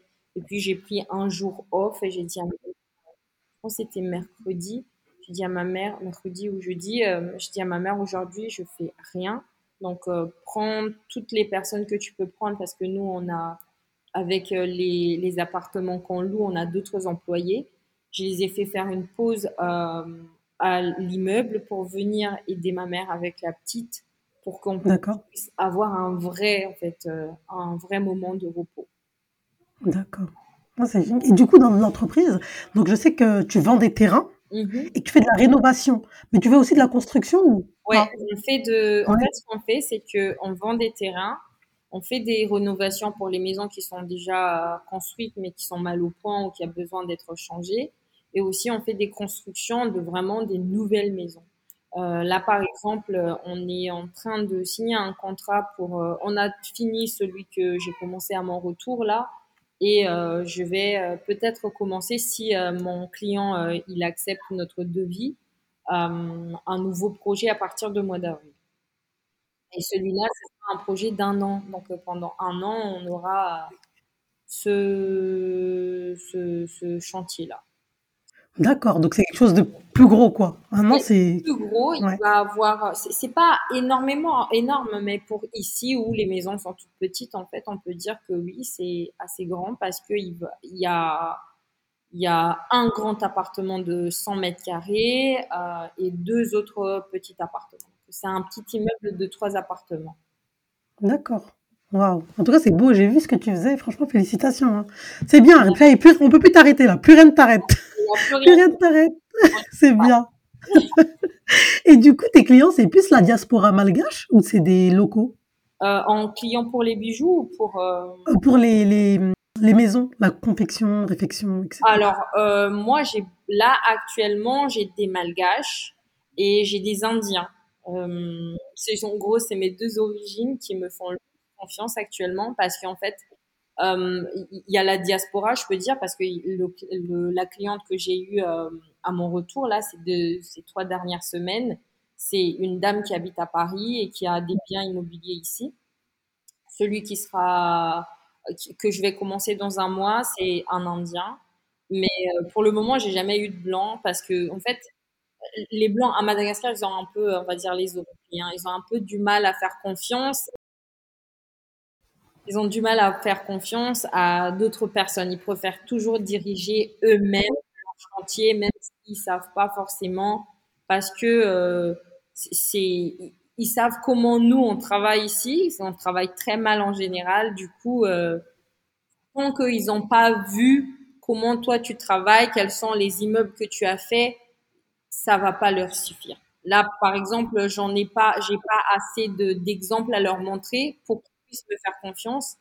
Les gens de la diaspora, par exemple, ils me connaissent en plus du fait de faire tout ça que je suis Sham Style, entre guillemets, et du coup, c'est quelqu'un qui suit depuis très longtemps et c'est vrai. Ils connaissent la valeur de la personne et le genre de travail que la personne effectue. Donc la confiance, elle est, elle est déjà installée. Elle est déjà établie, ouais. C'est vrai. C'est vrai que les Européens, enfin les Occidentaux, ils sont, ils sont plus exigeants. Mhm. Et c'est vrai qu'ils aiment bien travailler entre eux. Ils font très rarement confiance aux locaux. Hein, Même quand si, tu regardes en fait, euh, il y a, on va dire, c'est un Français, il voit un Italien et que lui, il est, euh, il coûte euh, trois fois plus cher que toi, il va préférer travailler avec. Il préfère donner l'italien. Ouais, ça c'est vrai. Ensemble. Contrairement à nous. Voilà. Contrairement à nous. Ils vont aller vers leurs confrères. Exactement. Alors que nous, on va préférer donner nos chantiers à des Européens que donner un chantier à une consoeur ou un, enfin, un compatriote qui a, qui a les qualifications. Hein. Mais on préfère donner à un, un Français. Je ne sais pas si pour eux, c'est gage de sérieux ou j'en sais rien, mais on ne fait pas confiance. C'est gage de sérieux. On a l'habitude euh, de beaucoup de, de, de, des personnes d'origine africaine qui sont euh, qui construisent au pays, en tout cas, se sont énormément fait arnaquer par leur entreprise, leur euh, entreprise de construction. Du coup, en fait, il y a une peur qui est née, qui fait que jusqu'à maintenant, en fait, pour les gens qui sont comme moi, du coup, qui est difficile à enlever parce que t'as beau à leur expliquer que, bah oui, mais peut-être que j'ai pas forcément la même mentalité que ces gens-là, euh, ils vont avoir du mal parce qu'ils vont s'arrêter juste sur le fait que tu es une locale. Oui, mais c'est dommage. Hein. Dire euh, même si tu vas dire non, mais moi j'ai vécu là-bas, j'ai une autre vision des choses, non, non, non, non, non, pas forcément tout ça. Ils voient juste que tu es une locale, tu es quelqu'un d'ici, donc forcément tu dois avoir les mêmes mentalités, les mêmes valeurs que ces personnes qui les ont escroquées. Et pourtant, normalement, ton travail, parce que je disais encore une fois, avec Insta, on voit vraiment le travail des gens. C'est la vitrine de ton travail, en fait. Mhm. Parce que les, enfin, les Occidentaux, vers qui ils vont se tourner, à part leur vitrine, Qu'est-ce qu'il propose On ne sait pas. Ça peut être aussi un véreux qui va détourner ton argent, t'en sais rien. Ou alors qui va te chiffrer et te rajouter tout le temps des montants euh, paramineux qui va te, qui va t'arnaquer. Alors qu'aujourd'hui, avec les, réseaux sociaux, on voit le travail des nôtres. Et je comprends pas. Ils sont là pour gommer. Fait, enfin, moi, je, pense qu'il y a vraiment un travail, comme tu dis, qui est plus profond à faire. Parce que les, les nôtres ne travaillent pas moins bien que les autres, en fait. Et il y a des gens sérieux partout. Faut essayer. Je dis pas que tu vas risquer ton argent, mais faut, faut, il est temps qu'on se fasse confiance l'Africain, le noir, n'est pas médiocre et n'est le blanc n'est pas meilleur qu'un noir. Enfin, moi, c'est quelque chose qui rentre pas dans ma tête. Et mais ouais, il faudrait qu'il y a du travail. Il y a, du travail sur ça. Exactement, c'est ça. Il y a du travail à faire. Mais là, comme il y a beaucoup de retours au pays de la part euh, des, anciens étudiants ou des, des, gens de la diaspora, euh, de plus en plus le chemin du retour en Afrique. Je pense que dans les années à venir, la mentalité sera emmenée à changer parce que euh, on va voir euh, justement le changement parce que euh, les personnes qui sont venues, qui se sont installées, vont montrer justement leur nouvelle vision, leur nouvelle manière de travailler. Et je pense que, mais il faut pas être pressé. Non, faut aller doucement. Faut, faut y aller doucement. Mais ça va venir. Je suis sûre que ça va venir parce qu'on est oui. plus nombreux à revenir euh, au pays, à retrouver euh, sa trace. Et puis, euh, par exemple, entre nous, on commence à énormément à se faire confiance aussi. Si je sais que toi, tu es, par exemple, ferrailleur et que tu as travaillé dans un truc de tôle à, à Toulouse et que tu es venu ici, je vais te faire confiance parce que du coup, je sais où est-ce que tu as appris tout ça, ton travail et tout ça et tout ça.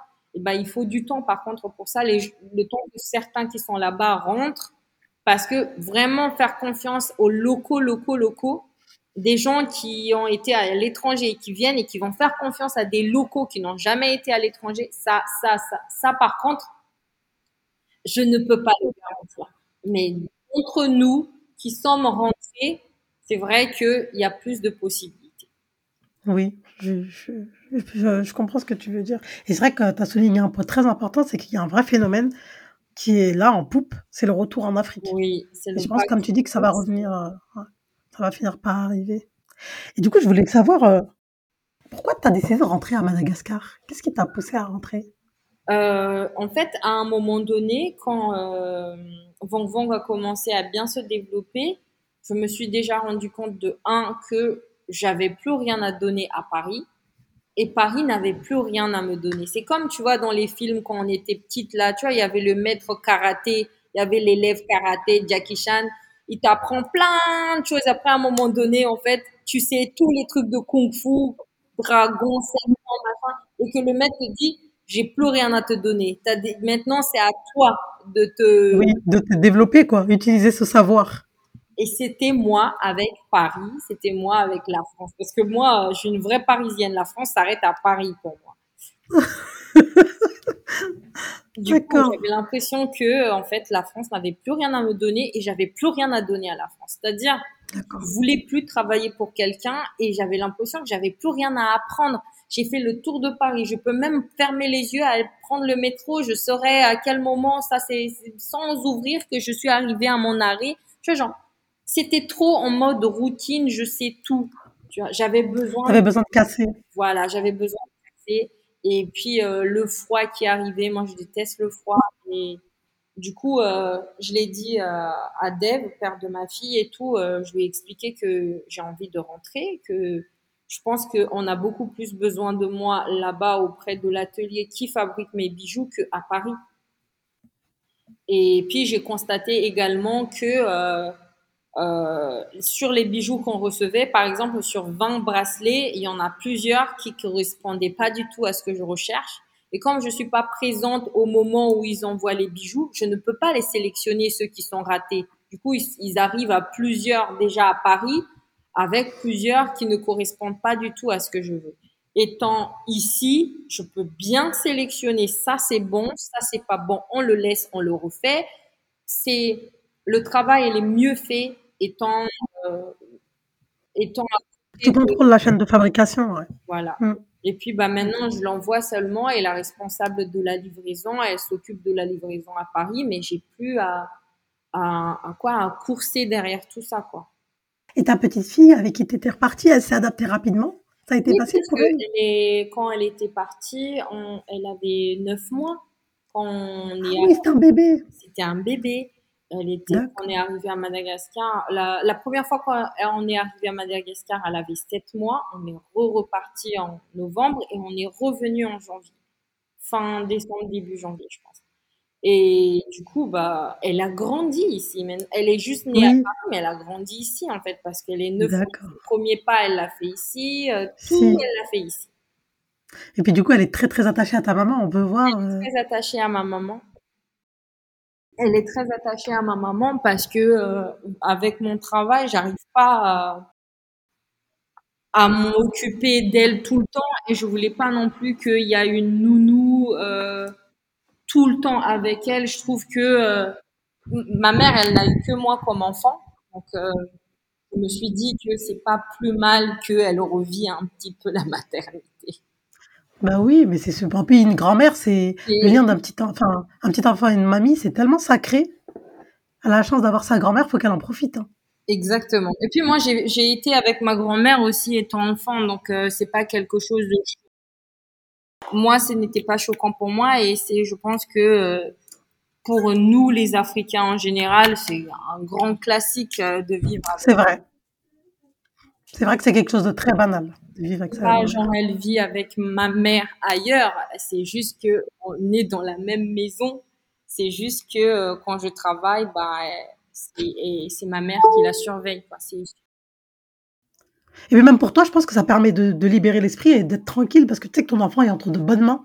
Du coup, tu sais que tu n'as pas de, stress, de pression.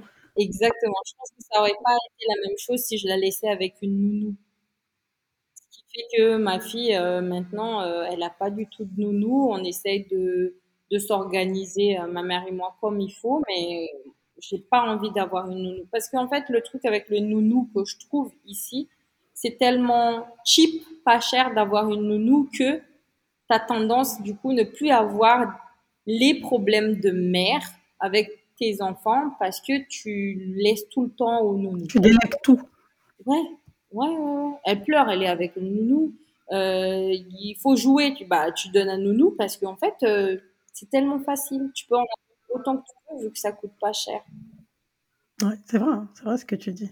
C'est vrai que en Afrique, enfin, au Sénégal, je sais que c'est pareil, ils ont des nounous. Du coup, ça aide d'un certain, ça nous, ça nous, ça nous libère un certain temps, un certain poids.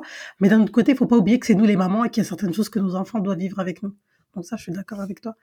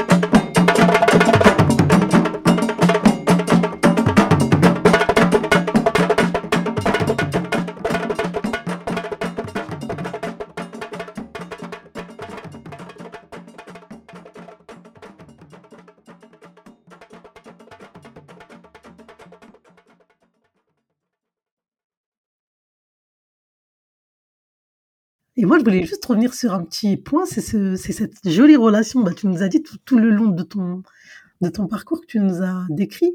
Il y a ta maman qui revient beaucoup. Et moi, je vois dans tes posts que tu es quelqu'un de très simple, très famille. Et je vois qu'il y a un lien euh, avec ta maman qui est très, très présent. Tout le long de ton feed, il y a vraiment beaucoup de ta maman. J'aimerais que tu nous parles du lien, même si on a bien compris hein, l'esprit. J'aimerais que tu nous parles de ta relation avec ta maman. Je, sais que c'est quelque chose qui est au cœur de, ta vie, en fait, mmh. clairement. Euh, ma relation avec ma maman, je pense que c'est aussi né sur le fait que, comme je, je l'ai euh, mentionné précédemment, c'est avec cette histoire de, de challenge pour avoir la bourse et tout ça et tout ça. Et puis, euh, ma mère, euh, je l'ai toujours vue seule, tu vois. Donc, euh, je me suis dit, quand moi je serai grande et que j'aurai réussi ma vie, mon objectif était vraiment de rendre ma mère heureuse et que tout ce qu'un homme n'a pas pu lui donner, moi je vais lui donner. Parce que elle met ce qui est le plus cher en fait, parce que c'est elle qui a fait de moi ce que je suis aujourd'hui. Ce qui a fait que, en fait, dès que je commençais à gagner un peu mieux euh, enfin, ma vie, la première chose que j'ai fait, c'est de lui avoir construit une maison parce que dans notre culture, c'est quelque chose que tu fais à la femme que tu aimes. Et du coup, bah, moi, je me suis dit, bah, moi, je vais te construire une maison, je vais te t'acheter une voiture. Je Vraiment, j'ai fait tout ce qu'il fallait pour qu'elle soit le plus heureuse possible et qu'elle euh, et qu'elle sait qu'elle n'a pas fait tout ça en vain, en fait. Et j'ai toujours essayé de. Par contre, là, ça, ça commence à, à, à, l'étouffer, je pense, parce que je, j'essaie trop de la. Ah, tu la couvres trop maintenant. Tu la couvres beaucoup. Je la couvre trop. Je la couvre vraiment. Là, je, je, je, la couvre trop et je pense qu'il y a des moments où maintenant je me suis aussi également rendu compte que euh, elle a aussi besoin de son espace parce que je lui ai construit une maison. Au final, elle y reste pas assez longtemps comme elle le veut. Moi, je trouve qu'elle reste beaucoup, mais pour elle, elle reste, elle reste pas assez. D'accord. Euh, a priori, euh, ce qu'on s'est donné comme accord, c'est que quand moi je suis pas là, elle reste avec euh, Kiki quand je pars à l'étranger, mais quand je reviens, en fait, en général, je suis toujours toute seule avec ma fille. et puis depuis peu, en fait, je, je, lui demande de ne plus revenir dans sa ville pour rester avec nous. Et des fois, je vois que en fait, elle le vit un peu mal, elle fait ses crises de soixantaine et tout. J'encaisse parce que c'est comme ça. Quand elle ouais. vraiment, ça devient un peu plus compliqué. Ouais, forcément. Ouais, c'est vrai qu'avec l'âge, ça facilite. En tout cas, vous avez une très très belle relation et euh, on le perçoit dans tes partages et autres. On voit vraiment que ta mère est au centre et on sent tout l'amour que vous vous portez. Donc euh, c'est trop beau. Franchement, je voulais souligner ça parce que c'est quelque chose qui m'a vraiment touché euh, dans ton, tu, on le ressent dans tes stories, dans tout ce que tu nous montres, on ressent cet amour avec ta mère et ça me fait beaucoup beaucoup penser à Nana Wax. Je te disais en off, tu me fais beaucoup penser à Nana Wax en fait. Ah, parce euh, que Nana Wax aussi, elle a un, lien. Euh, elle a un très lien fort avec sa mère. Enfin, moi, j'aime beaucoup. J'aime beaucoup comment elle se comporte comme toi, hein, avec sa maman. C'est vraiment, tu vois que sa mère, c'est tout pour elle. Enfin, c'est trop beau. Quand la préserve nos mamans et vous préserve vos liens, c'est magnifique. Et moi, je voulais savoir quel rôle, tu, tu me l'as dit en off, mais quel rôle tes proches ont joué euh, dans la concrétisation de tous tes projets? Alors, mes proches, je veux dire, et mes amis, moi, j'ai eu la chance déjà d'avoir un une famille qui est très, euh, on est très supporters entre nous. Euh, et comme dans ma famille, si je, je peux oser le dire aujourd'hui, je suis celle qui est en, sur le pic de notre pyramide entrepreneuriale entre nous. Je suis celle qui est le plus en haut, on va dire. Donc, et, je ne ressens pas du tout en fait le, le côté euh, tiré vers le bas. Moi, ma famille, je partage un truc, ils sont tous là en train de le partager sur tous les réseaux sociaux en parler aux gens et tout. J'ai vraiment le soutien de ma famille, mais en total, euh, vraiment au maximum qu'ils peuvent, tout ce qu'ils peuvent faire. Euh, c'est pour qu'ils sont vraiment derrière toi. Voilà, mais que ça soit mes tantes, mes oncles, mes cousins, mes cousines, tout le monde est vraiment présent dans, dans mes affaires en fait. Et puis ils vivent ta réussite avec toi en fait. Ouais, ils le vivent vraiment et ils sont contents. Je ne peux pas aujourd'hui dire que ma famille est jalouse de moi, ma famille. Non, ils sont vraiment contents de ma réussite et ils sont, ils le vivent pleinement avec moi. Et moi, j'ai des tantes où euh, je, je, me sens encore. Pourtant, je suis déjà très bien aimée par ma mère, mais j'ai encore des tantes où je, quand je suis avec elles, j'ai neuf mois. Oh, c'est génial, franchement. Je me sens tellement bien, je suis tellement euh, cocoonée, je suis tellement. Enfin, je, je deviens un. Mais tu avais besoin de ça, toi, tu n'aurais pas pu rester à Paris. Tu avais besoin de ça. Tu avais besoin de ça. Moi, je le vois dans tes images. Tes, tes moments simples de vie avec ta famille, pieds nus, en train de partager un plat, un barbecue. Tu avais besoin de ce retour aux sources. T'es pas faite pour rester là dans le béton, en fait. Ah C'était pas ta vie, toi. Ouais. Malgré le fait que j'étais avec, euh, avec le père de ma fille, un homme qui, qui, m'aime énormément, qui me donne beaucoup d'amour et tout ça et tout ça, malgré tout ça, en fait, je ne me sentais pas forcément, c'était pas assez. Moi, j'aurais aimé avoir son amour et l'amour de toute ma famille.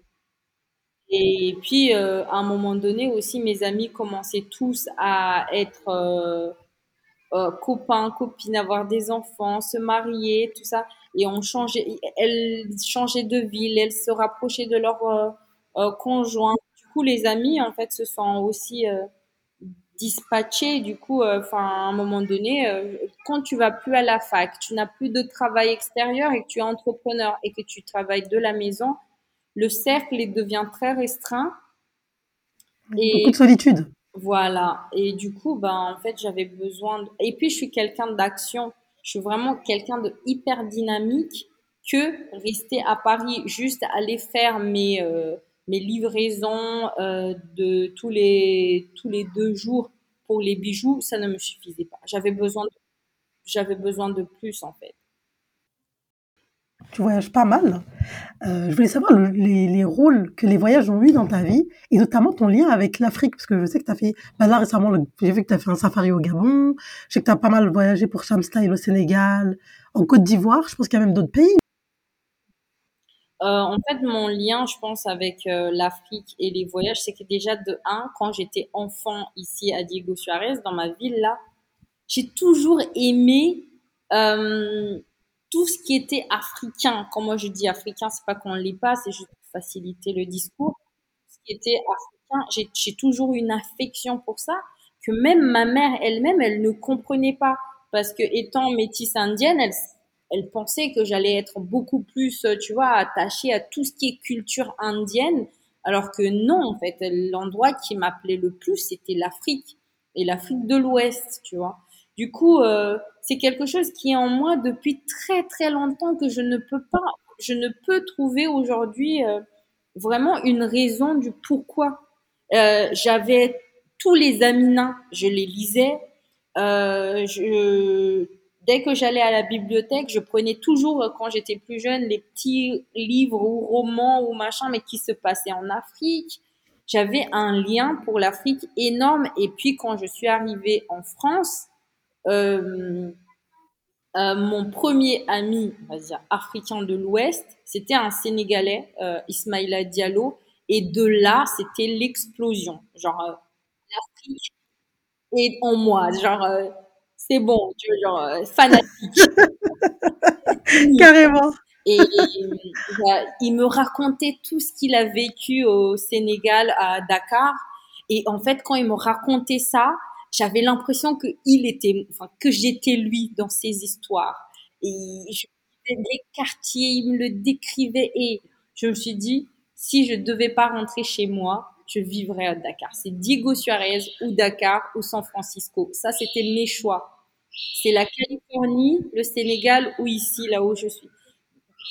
En dehors de ça, je peux plus vivre. C'est que ces choix-là. Et puis, bah, j'avais euh, par la suite euh, mes amies sénégalaises où je ressentais en fait. Euh, j'ai une affection forte pour les Sénégalais, peut-être parce que c'est le peuple dont j'ai eu le plus d'affinité, mais je trouvais que c'était des gens très généreux et qui sont très, très, très. comment on dit ça? La teranga. Moi, j'ai un terrain. L'hospitalité. L'hospitalité. J'ai un terrain que j'ai acheté ici à Diego Suarez. Quand tu achètes un terrain, tu dois donner un nom le terrain, je l'ai appelé la Teranga, tellement j'y tenais. Oh, bah dis donc. terminé, j'ai dit je verrai une invitation officielle à tout le peuple sénégalais. Vous êtes bienvenus dans ma maison. Faut, faut, faut que tu ailles chercher ton passeport. Hein. Faut que tu ailles chercher ton passeport. Hein. je suis allée tellement loin dans cette histoire qu'à un moment donné, la deuxième fois que je suis revenue au Sénégal, j'ai dit à ma pote comment on fait pour euh, avoir euh, les papiers sénégalais? Elle m'a expliqué. Mais non. Et elle a dit il faut que le chef du quartier puisse te dire que tu habites là depuis très longtemps. Et j'étais prête à le faire. Mais non. Et j'adore. Eh ben, dis donc. T'es une compatriote, en fait, toi. T'es ma compatriote. 100%. Et j'ai tellement aimé, euh, je suis allée euh, à Saint-Louis, je suis allée à Dakar, enfin, c'est ce, que j'ai fait au Sénégal. Mais j'ai énormément aimé le Sénégal, que ça soit la manière où les gens vivent et ce que j'ai vécu. Moi, j'ai une fois, j'ai oublié mon, mon appareil photo dans le taxi le taxi, il est revenu chez moi parce que son passager derrière lui a dit qu'il y avait un appareil photo. C'est vrai que c'est peut-être tombé au bon moment, mais ça montre quand même qu'il y a plus de belles personnes que des mauvaises, peut-être, tu vois. je suis d'accord avec toi. Et, de là, en fait, je me suis dit jamais, quelque, quelque part où, n'importe où je serais, je pense pas que j'aurais une chance où j'oublie mon appareil photo, que la personne revienne avec, quoi. Et, et pas que ça, en fait, c'est surtout euh, le, le, sens de l'hospitalité des gens et puis euh, l'effet où les gens, en fait, euh, mes amis sénégalais, ils sont pas du tout avares de conseils. Moi, je suis quelqu'un qui qui écoute énormément le conseil des autres et mes amis sénégalais, à chaque fois qu'il y a quelque chose, ils attendent pas que tu sois en galère. Dès qu'ils voient qu'il y a un red flag, ils vont te le dire en fait. Ils t'avertissent. Voilà, ils t'avertissent et ils te conseillent. Ils, te... ils pas peur, en tout cas avec moi, de me dire ce qu'ils en pensent. Et puis moi, comme je, je, je suis quelqu'un de très simple et ouvert, bah, je les ai toujours écoutées également parce que comme elles sont un peu plus âgées que moi, je me suis dit qu'elles elles sont forcément beaucoup plus euh, sages entre guillemets, ouais. Sages entre guillemets. Et puis moi, j'ai pas vécu comme je le disais, j'ai pas vécu des, des, des quoi, des, des, des, problèmes monstres dans ma vie. Du coup, il y a des moments où je peux avoir des soucis, je ne saurais pas forcément les, les quoi, le m'en surmonter, voilà, m'en sortir parce que je n'ai pas affronté ça auparavant. Et écouter mm. les autres qui ont déjà eu plus de vécu, en fait, me facilite la tâche. Complètement. Faut savoir écouter, c'est vrai. C'est très important. De toute façon, en Afrique, je pense à, Madagascar, ça doit être pareil, d'écouter les anciens ou ceux qui ont un petit peu plus d'expérience que nous. C'est très important. C'est quelque chose de très ancré. L'écoute. Mm. L'écoute des aînés, des fois. Quand c'est des bons conseils, hein. Quand c'est des bons conseils. Quand c'est pas bon, on n'en veut pas, on n'écoute pas. D'accord. Ah là là. Et du coup, on va arriver vers la fin. Est-ce que tu pourrais nous partager une difficulté, quelque chose que tu as vécu dans ta vie ou dans le cadre de tes entreprises qui t'a qui aurait pu, bah, je sais, je, pose la question, mais c'est vrai que tu nous as parlé tout à l'heure de ton burn-out, mais hormis ton burn-out, euh, une autre expérience que tu as vécue et qui aurait pu te faire tout abandonner? Alors, euh, j'ai eu, euh, enfin, la première expérience que j'ai vécue ici en, en rentrant, c'était pas forcément une expérience qui m'a, qui me, dont je me suis dit bon bah je vais abandonner ou bien ça va me booster plus, mais c'était plus le j'étais choquée parce que je l'ai pas vécu, j'ai jamais vécu à Madagascar en tant que femme. Parce que quand je suis partie, euh, j'étais adolescente, on va dire, à 16 ans, euh, on n'est on n'est pas une grande personne, quoi. Et à mon retour ici, euh, quand je devais faire les papiers de mon entreprise et ensuite de mes entreprises, j'ai découvert en fait les dragues lourds des des, enfin, des, des, des gens dans l'administration où en fait tu sais très bien que la personne détient la signature de tes papiers et commence à te dire est-ce que je peux avoir ton numéro euh, Le numéro est déjà sur le dossier, donc euh, s'il a envie de le prendre, il le peut. Et que toi, tu, tu ne te sens pas en position de refuser parce que tu as peur qu'en fait ton dossier n'avance pas. Euh, ça, c'est quelque chose que j'ai découvert ici et que j'ai très très mal vécu et que je continue à chaque fois que j'ai des interviews à expliquer parce que c'est un fléau que beaucoup de gens le vivent ici et qu'il faut vraiment que ça s'arrête en fait. Euh, ça, c'était vraiment l'expérience que j'ai pas du tout appréciée en venant vivre à Madagascar.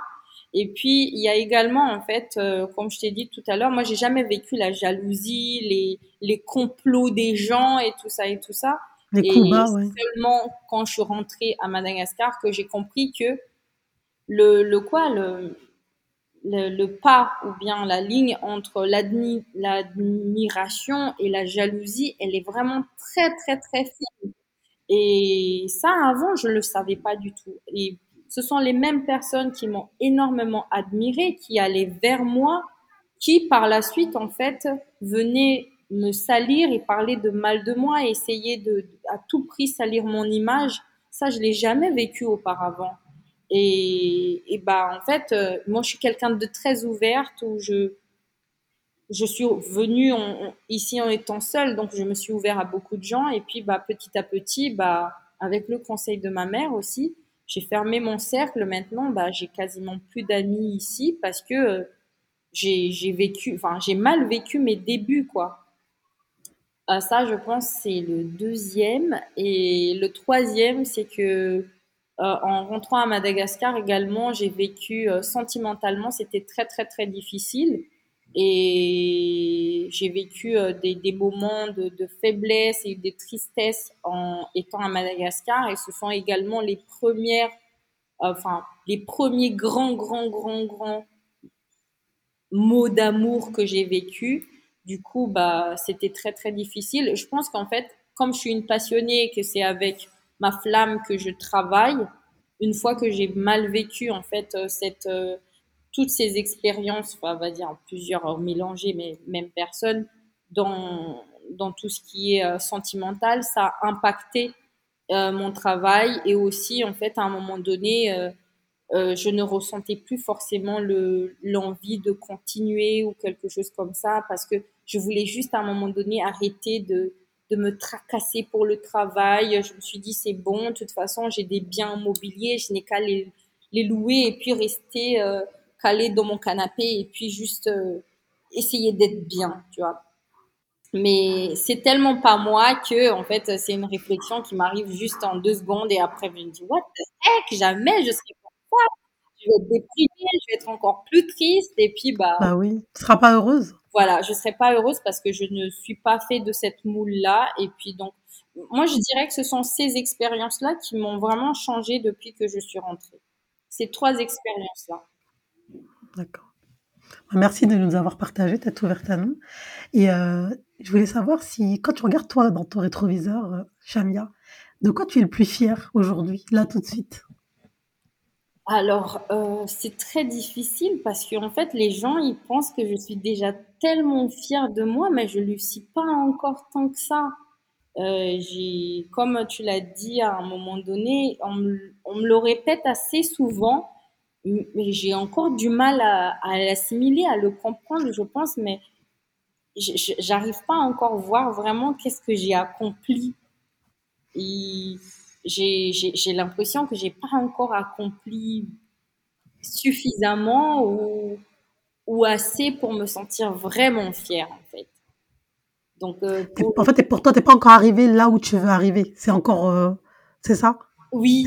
Et t'as pas encore atteint ton but. J'ai pas encore atteint mon but et aussi. Mais t'as quand même avancé, euh, Fabien. T'as quand même ta barque, elle, a, elle, elle, est loin du rive, elle est, enfin, elle est loin du rivage là. Enfin, du coup, il y a bien une chose, n'est-ce pas? Il y a bien une chose, même si c'est pas l'aspect entrepreneurial hein, dans ta vie. Qu'est-ce que tu regardes et tu te dis waouh?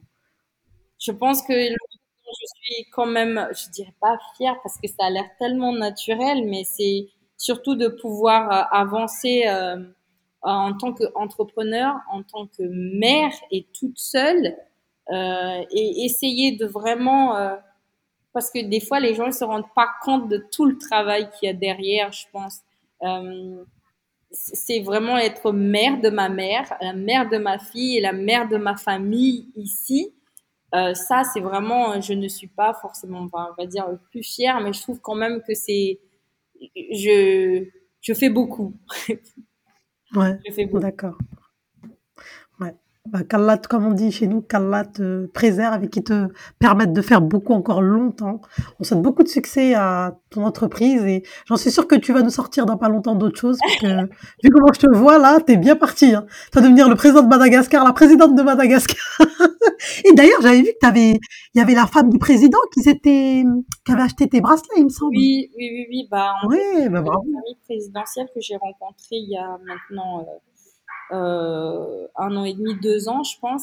Et ils ont acheté plusieurs bijoux chez moi. Waouh Franchement, félicitations. Tu vois, tu n'es pas un petit quelqu'un. Tu veux être un petit quelqu'un, mais t'es pas un petit quelqu'un. Hein. Les premières dames, elles achètent tes bracelets. Hein. Franchement, c'est génial. Bravo, bravo. Et là, si tu devrais donner un conseil à ton enfant pour que dans un moment où il traverse une difficulté, euh, qu'il croit en lui, quel serait ce conseil? Euh, Je lui dirais déjà qu'elle n'est pas seule et que je suis là, en tout cas le moment où je serai encore là. Je lui dirais que je suis là et qu'en en fait, elle n'a pas à s'inquiéter et que la vie, c'est toujours du fight. Et c'est pour ça aussi que, en fait, euh, je, j'emmène le plus possible mon enfant sur tout ce que je fais, même si elle est encore petite, pour qu'elle puisse voir euh, justement tout ce que je fais. Dès son jeune âge, elle peut comprendre déjà le travail que j'effectue parce que c'était en voyant justement ma mère travailler énormément que j'ai pu être ce que je suis aujourd'hui. Donc, euh, je ne veux pas je ne veux pas en fait faire de ma fille euh, un enfant qui est euh, dans le cocon parfait de tout le de l'abondance en fait. Il faut qu'elle voit tout ce que je fais qu'elle puisse avoir ce qu'elle mange là sur la table et qu'elle a un toit euh, sur la tête. Donc je lui dirais que c'est du fight. Je, ne pense pas que je serais une maman très poule en fait. Moi je suis très câlin, très amour, mais sur tout ce qui est mindset, je pense que euh, il faut faut être un peu plus un peu plus sévère parce que en fait euh, j'ai remarqué que les enfants où on n'est pas assez sévère sur le côté mindset une fois grands ils ont du mal un peu à à, mm. à, avancer parce que la vie, peu importe euh, qui tu es, c'est toujours du fight. Même les gens les plus riches, en fait, il y, a, y, a, y, a, mm. des combats. Donc, à partir du moment où je me suis dit qu'elle voit mon combat à moi, ce sera peut-être plus facile pour elle aussi de, de se calquer. Mais j'ai un journal aussi, ça je le propose à, toutes les mamans, toutes les mamans qui nous écoutent. C'est très important d'avoir un journal en fait où on raconte euh, ce qu'on vit, mais vraiment un journal que tu peux écrire mais dédié à tes enfants. Genre tu racontes quelque chose et c'est un journal qui leur est dédié et moi, par exemple, j'ai aussi un journal où euh, tout ce que, parce que comme je disais, ma mère, elle se fait vieille et tout, j'encaisse beaucoup, mais on le voit pas.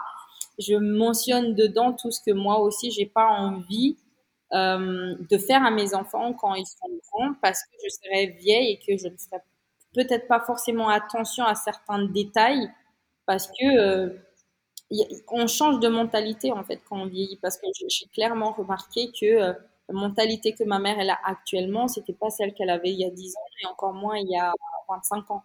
Donc, euh, ce journal-là, je mentionne tout ce que moi j'ai pas envie euh, euh, de, faire et je, je, je, je le répète à moi-même dans le journal. Comme ça, je me suis dit, ça m'aidera quand j'aurai 60 ans à mieux me comporter avec mes enfants. Inch'Allah, Inch'Allah. Et tu peux nous parler là de ton actualité, de, enfin, si tu as des projets, qu'est-ce que tu as sur le feu? Alors là, actuellement, euh, comme je disais, on va débuter un chantier normalement en avril. Euh, ça, c'est l'actualité, on va dire, du jour. Et puis, euh, euh, j'ai envie, je me suis offert un terrain pour mon anniversaire. Donc ça, c'est vraiment tout. Oh, bah, félicitations Rien que ça hein mais après, le truc, c'est qu'à la base, je voulais m'offrir un bijou. D'accord. Euh, mais c'était un bijou d'une autre marque. Parce que moi, je ne suis pas du tout quelqu'un qui, euh, qui est très, euh, je sais pas comment on dit ça, égocentrique. Quand oui, égocentrique, ouais. chose qui est chez les autres, mais que ça me plaît, je ne vais pas le refaire pour que pour que je puisse l'avoir parce que bien entendu ce sont des bijoux on peut quasiment tous les fabriquer aujourd'hui mais euh, mm. j'ai mis de côté pour justement acheter ce bijou là dans une autre marque mais finalement en fait après mûre réflexion euh, je me suis dit bon bah je vais le retarder ce bijou là je l'achèterai plus tard mais je vais m'offrir un un autre pour mon anniversaire et je l'ai eu hier, donc c'est vraiment actualité, actualité. Félicitations, félicitations à toi. Et donc là, pour, sur le feu, on a ça, et puis euh, le chantier qui va arriver euh, en avril. Et puis euh, en termes de bijoux, il y a un bracelet que, comme je disais, que j'attends le mannequin qui arrive lundi pour pouvoir le shooter. C'est juste un bracelet, mais il y a d'autres photos qui arrivent que j'ai déjà faites, mais que je n'ai pas encore publiées. On a hâte de voir, on a hâte de voir les photos.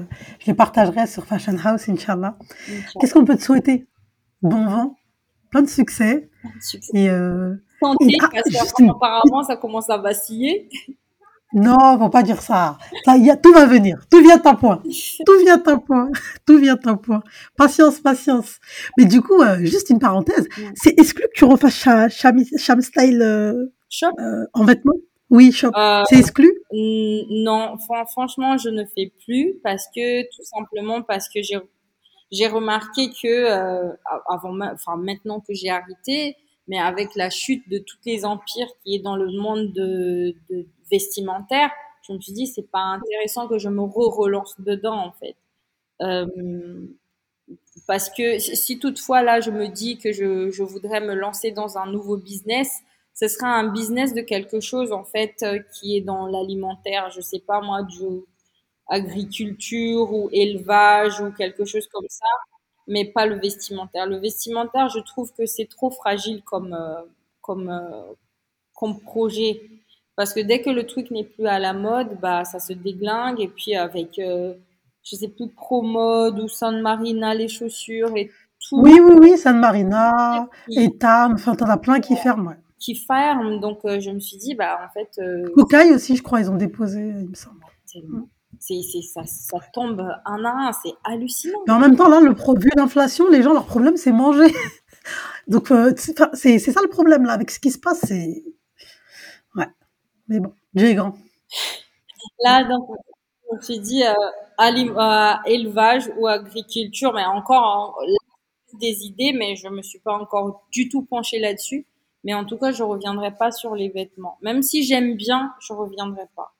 Parce que maintenant, certes, la passion, c'est bien, je fais tout par passion maintenant, mais à un moment donné, il faudra aussi que je pense à, gagner un peu plus d'argent parce que. Exactement.